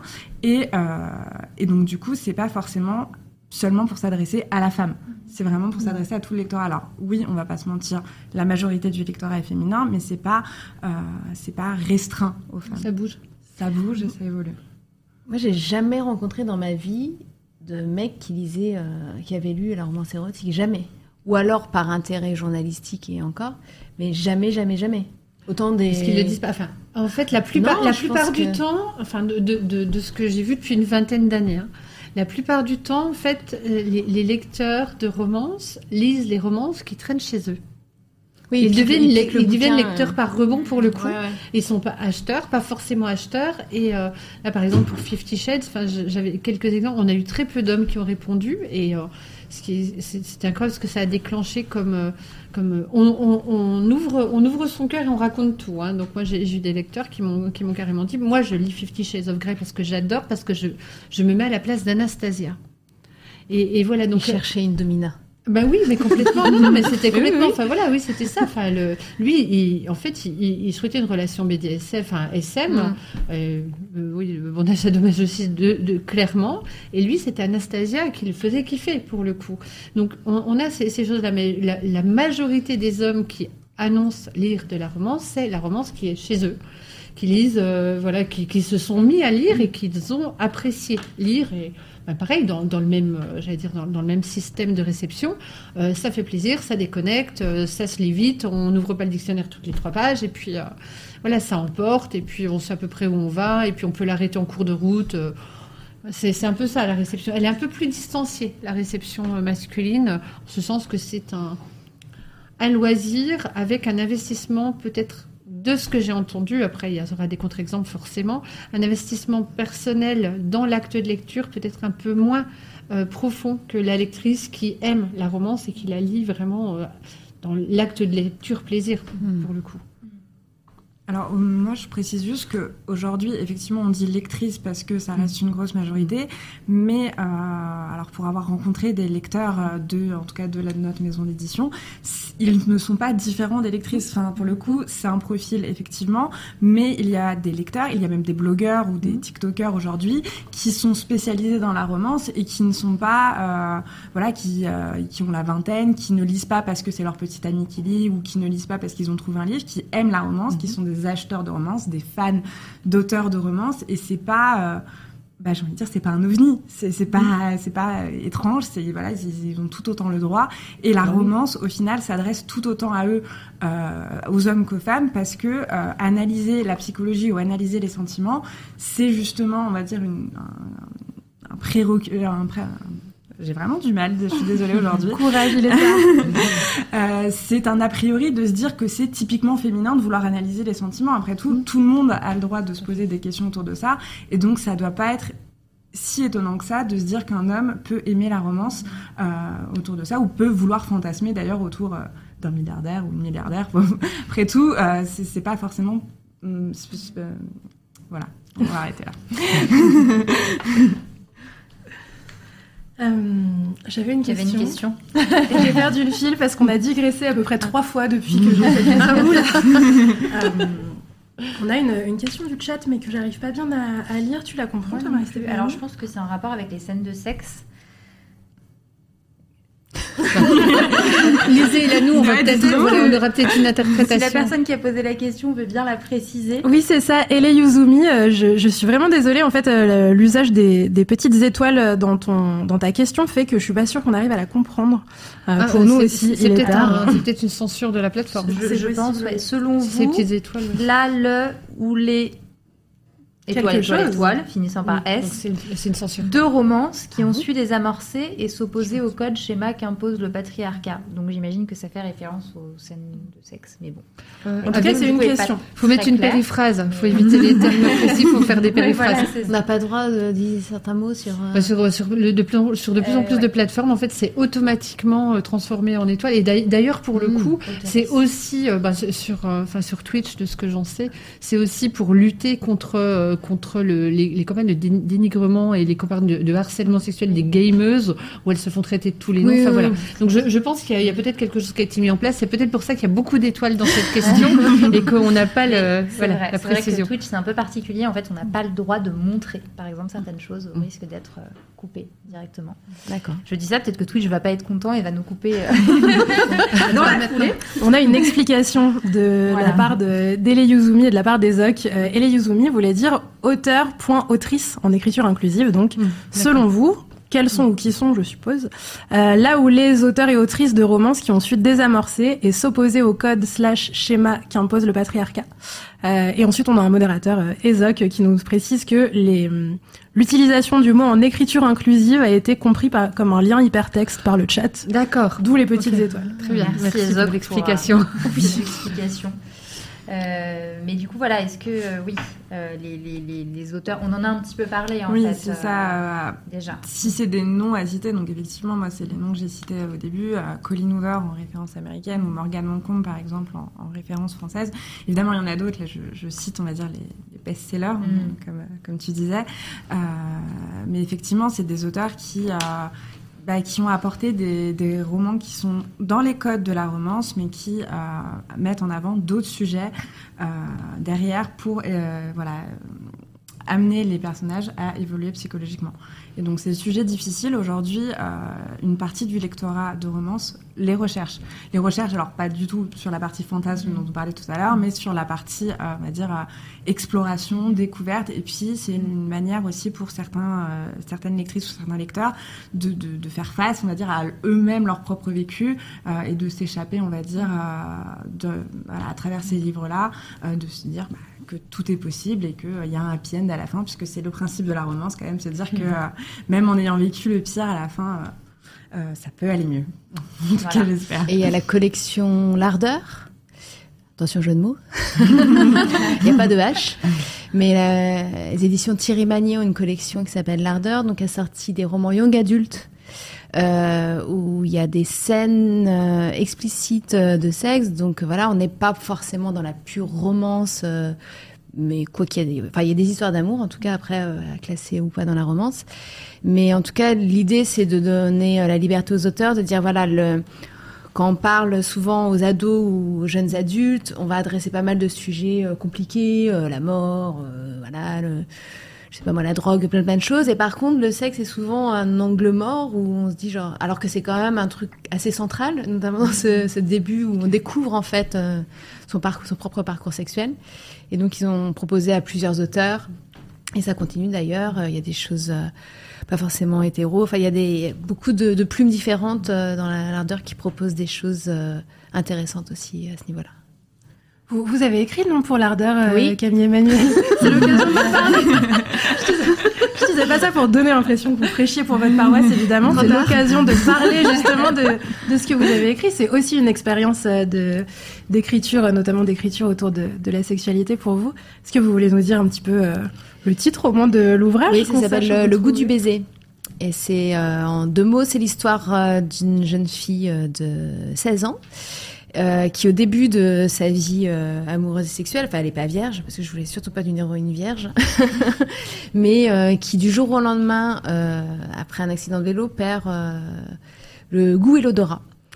Or, ce sont deux sens bah, très importants dans la vie, mais aussi dans dans la sensualité, dans la découverte de l'autre. Et elle va transformer ce handicap, parce qu'elle ne sent plus rien, ne se sent plus elle-même, elle a peur même de sa propre odeur. Elle va transformer ce, problème physique qu'elle a euh, en force, puisqu'elle va devoir euh, parler et dire les choses dans la sexualité. Et, gagner euh, pas mal d'années, en fait, je pense, sur les questions de, plaisir et de désir. Super, on a très envie de le lire du coup maintenant, c'est bon, bon teasing. Et, euh, et justement, on, on va terminer cette émission avec euh, la pile à lire. Euh, c'est une, un petit moment pendant lequel bah, nos invités, vous, nous conseillez un livre que vous avez dans votre pile à lire ou que vous avez lu, que vous avez hâte de lire. Pas forcément en lien avec la thématique de l'émission, mais vraiment voilà, un livre qui vous fait envie ou qui vous a fait vibrer pour je ne sais quelle raison. Qui veut commencer Magali. Alors, j'ai lu récemment, euh, con- enfin confié par, euh, par une copine, Mémé Goes to Hollywood de euh, Nadine Monfils. C'est c'est un ovni, j'allais dire c'est un ovni littéraire pour le coup, parce que Mémé Goes to Hollywood, en fait, c'est l'histoire d'une d'une grand-mère euh, complètement acariâtre qui déteste les gens et qui veut partir à Hollywood pour retrouver Jean-Claude Van Damme, avec lequel elle voudrait se marier. Alors des, des tribulations absolument dingues. euh, c'est caustique. C'est, je trouve, c'est, c'est bien écrit. C'est, c'est plein d'humour. C'est, c'est, c'est- j'allais dire, c'est, c'est gore par moment parce qu'elle elle est un peu, elle est un peu barrée quand même. Cette, elle me dit mais voilà, je, c'est, c'est, c'est petit, ça se lit très bien. Et euh, c'est un bon, bon gros moment littéraire de détente et, euh, et, et d'écriture, euh, j'allais dire, euh, qui, qui change un peu les codes pour le coup. Très bien. Mémé Goes to Hollywood de Nadine Monfils, du coup, qui est euh, donc dans la pile à lire, qui est plus dans votre pile à lire puisque vous l'avez lu. Pour le coup, oui. oui. De le terminer, en fait, comme on en avait très brièvement parlé dans le train. Le train, c'est parfait. ben, voilà. Euh, Karen, donc Karen, vous avez une pile à lire euh, qui est composée de manuscrits. Voilà, c'est composé de manuscrits, c'est votre métier, donc euh, bon, on comprendrait s'il n'y en avait pas un en particulier. Euh, surtout que j'ai envie de vous dire, les récents que j'ai lus ne sont pas encore sortis, donc... euh, Ah oui, d'accord. Ça c'est pour nous teaser aussi. voilà. Karen Maury est en avance sur nous. Non, mais du coup, un, euh, bon, je, vais prêcher pour ma paroisse, on va dire, mais euh, notamment récemment, j'ai énormément lu euh, de romances de Noël. On n'en a pas parlé, mais c'est ben, un genre dans la romance qui est très très populaire en ce moment. Euh, notamment à la période de Noël, sans surprise. Et voilà, on voit énormément, par exemple, de films Netflix émerger autour de, ça. Et ben, dans la littérature, c'est pareil. Chez Hugo Roman, on s'y est mis il y a 3-4 ans et c'est de plus en plus adoré par les lecteurs. Et euh, notamment euh, dans euh, les romances de Noël qu'on a proposées, il y en a une qui s'appelle Les azalées fleurissent en hiver et qui se passe en Martinique.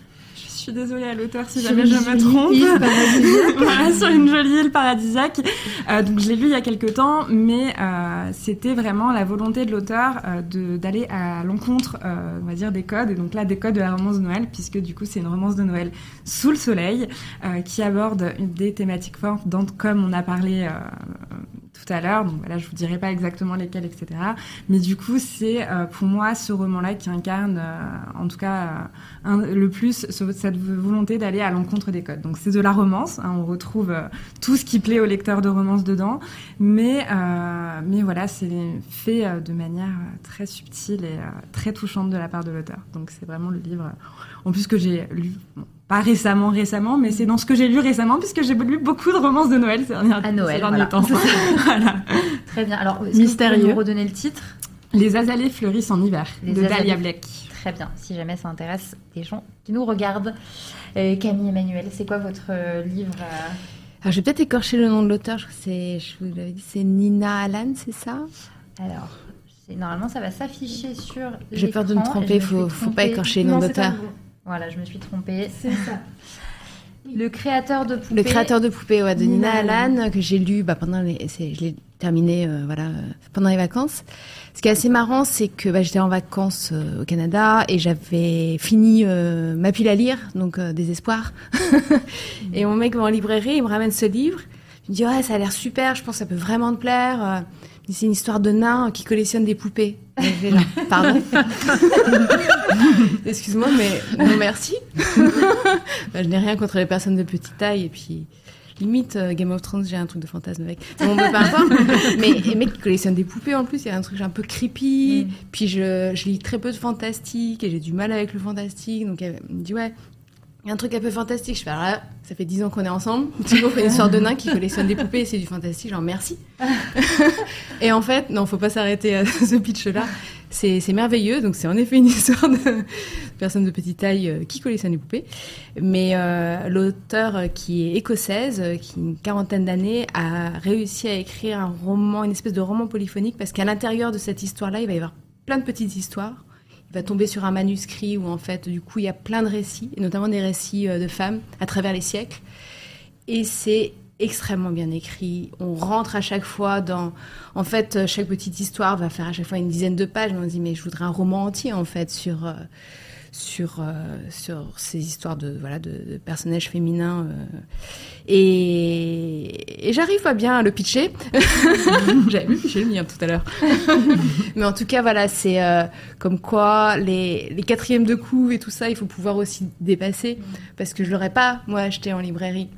J'aurais vu poupée euh, chelou et nain euh, et fantastique j'en remercie et en fait c'est un roman très contemporain et une plume merveilleuse et je pouvais vraiment plus le lâcher voilà Ok, très bien. Donc du coup, le créateur de poupées et euh, l'autrice c'est Nina Allan. Euh, Aïda À moi? Oui. Euh, eh bien moi, mon, ma, le livre que je recommande de ma pile à lire ne sera pas surprenant puisqu'il a été lu dans le cadre de la préparation de cette émission. Euh, pour euh, préparer l'émission au, au mieux et être un petit peu euh, en lien avec les thématiques qu'on allait aborder, j'ai lu un roman de romance euh, qui vient de chez Hugo Roman par ailleurs, euh, qui s'appelle euh, Nos âmes tourmentées de Morgane Moncomble, dont on a un petit peu parlé pendant l'émission, qui est une une autrice de romance euh, très très connue et reconnue en France, euh, une autrice française par ailleurs. Et euh, je me suis intéressée à cet ouvrage parce que c'est un ouvrage qui parle de féminisme en parallèle de euh, développer cette histoire de, de romance euh, qui correspond à pas mal de codes dont on a dont on a parlé. Hein. Évidemment, on a la rencontre, le danger, les péripéties. Euh, ce que j'ai trouvé particulièrement intéressant dans ce dans cet ouvrage que je n'ai pas eu le temps de terminer avant la préparation de cette émission. Je ne sais pas s'il est en happy end ou pas. Euh, mais en tout cas, ce que j'ai trouvé euh, particulièrement intéressant, c'est euh, le traitement au-delà de du positionnement féministe de l'autrice, parce que le personnage principal est féministe et parle de féminisme. Euh, on a aussi un, un traitement de des violences intrafamiliales, des violences euh, sexuelles intrafamiliales que peuvent euh, subir les, les femmes notamment, Euh, et la manière dont ce trauma-là peut affecter ensuite euh, la manière dont on relationne avec des gens, pas seulement dans le cadre de relations amoureuses, aussi dans le cadre de relations amicales. Euh, c'est euh, c'est traité avec euh, avec pas mal de, finesse et euh, et je dirais même une forme de d'exactitude au regard de ce qu'on sait aujourd'hui et de ce que les statistiques nous racontent, notamment dans la manière dont on dont on vit et dont on catharsise parfois son traumatisme. Et et au-delà de ça, j'ai été j'ai été très agréablement surprise euh, par euh, le, la manière dont le consentement est abordé, rendu sexy et fait partie aussi intégrante de, des scènes de sexe. C'était la première fois que j'en lisais avec euh, du consentement qui était bah voilà rendu euh, rendu glamour, rendu sexy, rendu cool. Euh, notamment parce que je suis pas une très grande lectrice de romance, mais aussi parce qu'en vrai c'est quelque chose qui euh, mérite d'être souligné quand ça arrive, même encore en 2023. Voilà, si vous vous demandez à l'issue de cette émission ce qu'on peut faire en parlant de féminisme dans une romance, n'hésitez pas à, aller voir ce roman, à nous dire ce que vous en avez pensé aussi. Voilà, ça s'appelle Nos âmes tourmentées de, de Morgane Moncomble et c'était une lecture extrêmement instructive et intéressante. Ça donne envie en tout cas. Alors moi, dans ma pile à lire, c'est un livre que j'ai déjà lu. Je vais être beaucoup moins fun que vous. c'est un, un essai, euh, je sais pas si on le voit bien, euh, qui a été euh, publié récemment, la semaine dernière. Euh, par euh, une autrice qui est aussi euh, journaliste, qui s'appelle Lorraine Descartes. Euh, et c'est un moyen aussi de teaser bah, une future émission du Book Club, puisqu'on a très envie de recevoir Lorraine Descartes dans le Book Club. Nos absentes, c'est une enquête, mais aussi à la fois un, un récit intime de, de l'autrice sur les féminicides. Donc c'est pas pour rien que ça s'appelle Nos absentes, à l'origine des féminicides, puisque euh, Lorraine Descartes a été une des première journaliste en France à aller à la rencontre des, des, des, familles des victimes de féminicide et surtout à en parler. Et à, une époque où on n'en parlait pas. Absolument. À une époque où on n'en parlait pas du tout. Et à faire sortir ces, ces, ces, histoires de la rubrique Faits divers. Euh, qui, euh, qui, voilà, qui présentait euh, encore les féminicides comme des drames conjugaux, des, voilà, des, des, des, des homicides. On parlait de de, de crimes passionnels euh, euh, et, euh, et, elle a été une des premières journalistes à, à en parler d'une autre manière. Et dans ce livre c'est son enquête en fait journalistique qu'elle qu'elle retrace. C'est entrecoupé de, de, de, récits personnels aussi. Mais on va avec elle à la rencontre des familles proches des, des victimes de féminicide mais aussi des auteurs. Et, et, ce qui est assez ce qui est assez rare aussi d'entendre euh, d'entendre euh, la parole des auteurs même si bon voilà c'est c'est pas le, cœur de, l'ouvrage. En tout cas c'est ça c'est très très intéressant c'est bouleversant euh, aussi. euh, on, on, reste vraiment happé par, par la lecture. Moi, je crois que j'ai dû le, terminer en deux jours, enfin deux, soirées, tellement on est happé par cette lecture. Et voilà, et ça, questionne, ça, questionne à travers ces histoires notre système, euh, que ce soit euh, bah, la, justice, euh, mais aussi le système médiatique qui, voilà, qui traite de ces questions de manière encore un peu un peu éloignée, un, peu plus que voilà que ce qu'il faudrait en tout cas pour en parler vraiment et en parler bien. Donc c'est un essai de, de Lorraine Descartes, Nos absentes, que je vous recommande, qui est sur ma pile à lire et qui nous permet de boucler cette émission. Bah, merci beaucoup à tous les trois. Merci à vous. Euh, merci à vous qui nous avez regardés. Euh, on rappelle que cette émission sera disponible en replay sur YouTube, mais aussi en podcast. Euh, donc n'hésitez pas à, la revoir. Vous pouvez l'écouter et la regarder à nouveau. Et puis on se dit à dans un mois.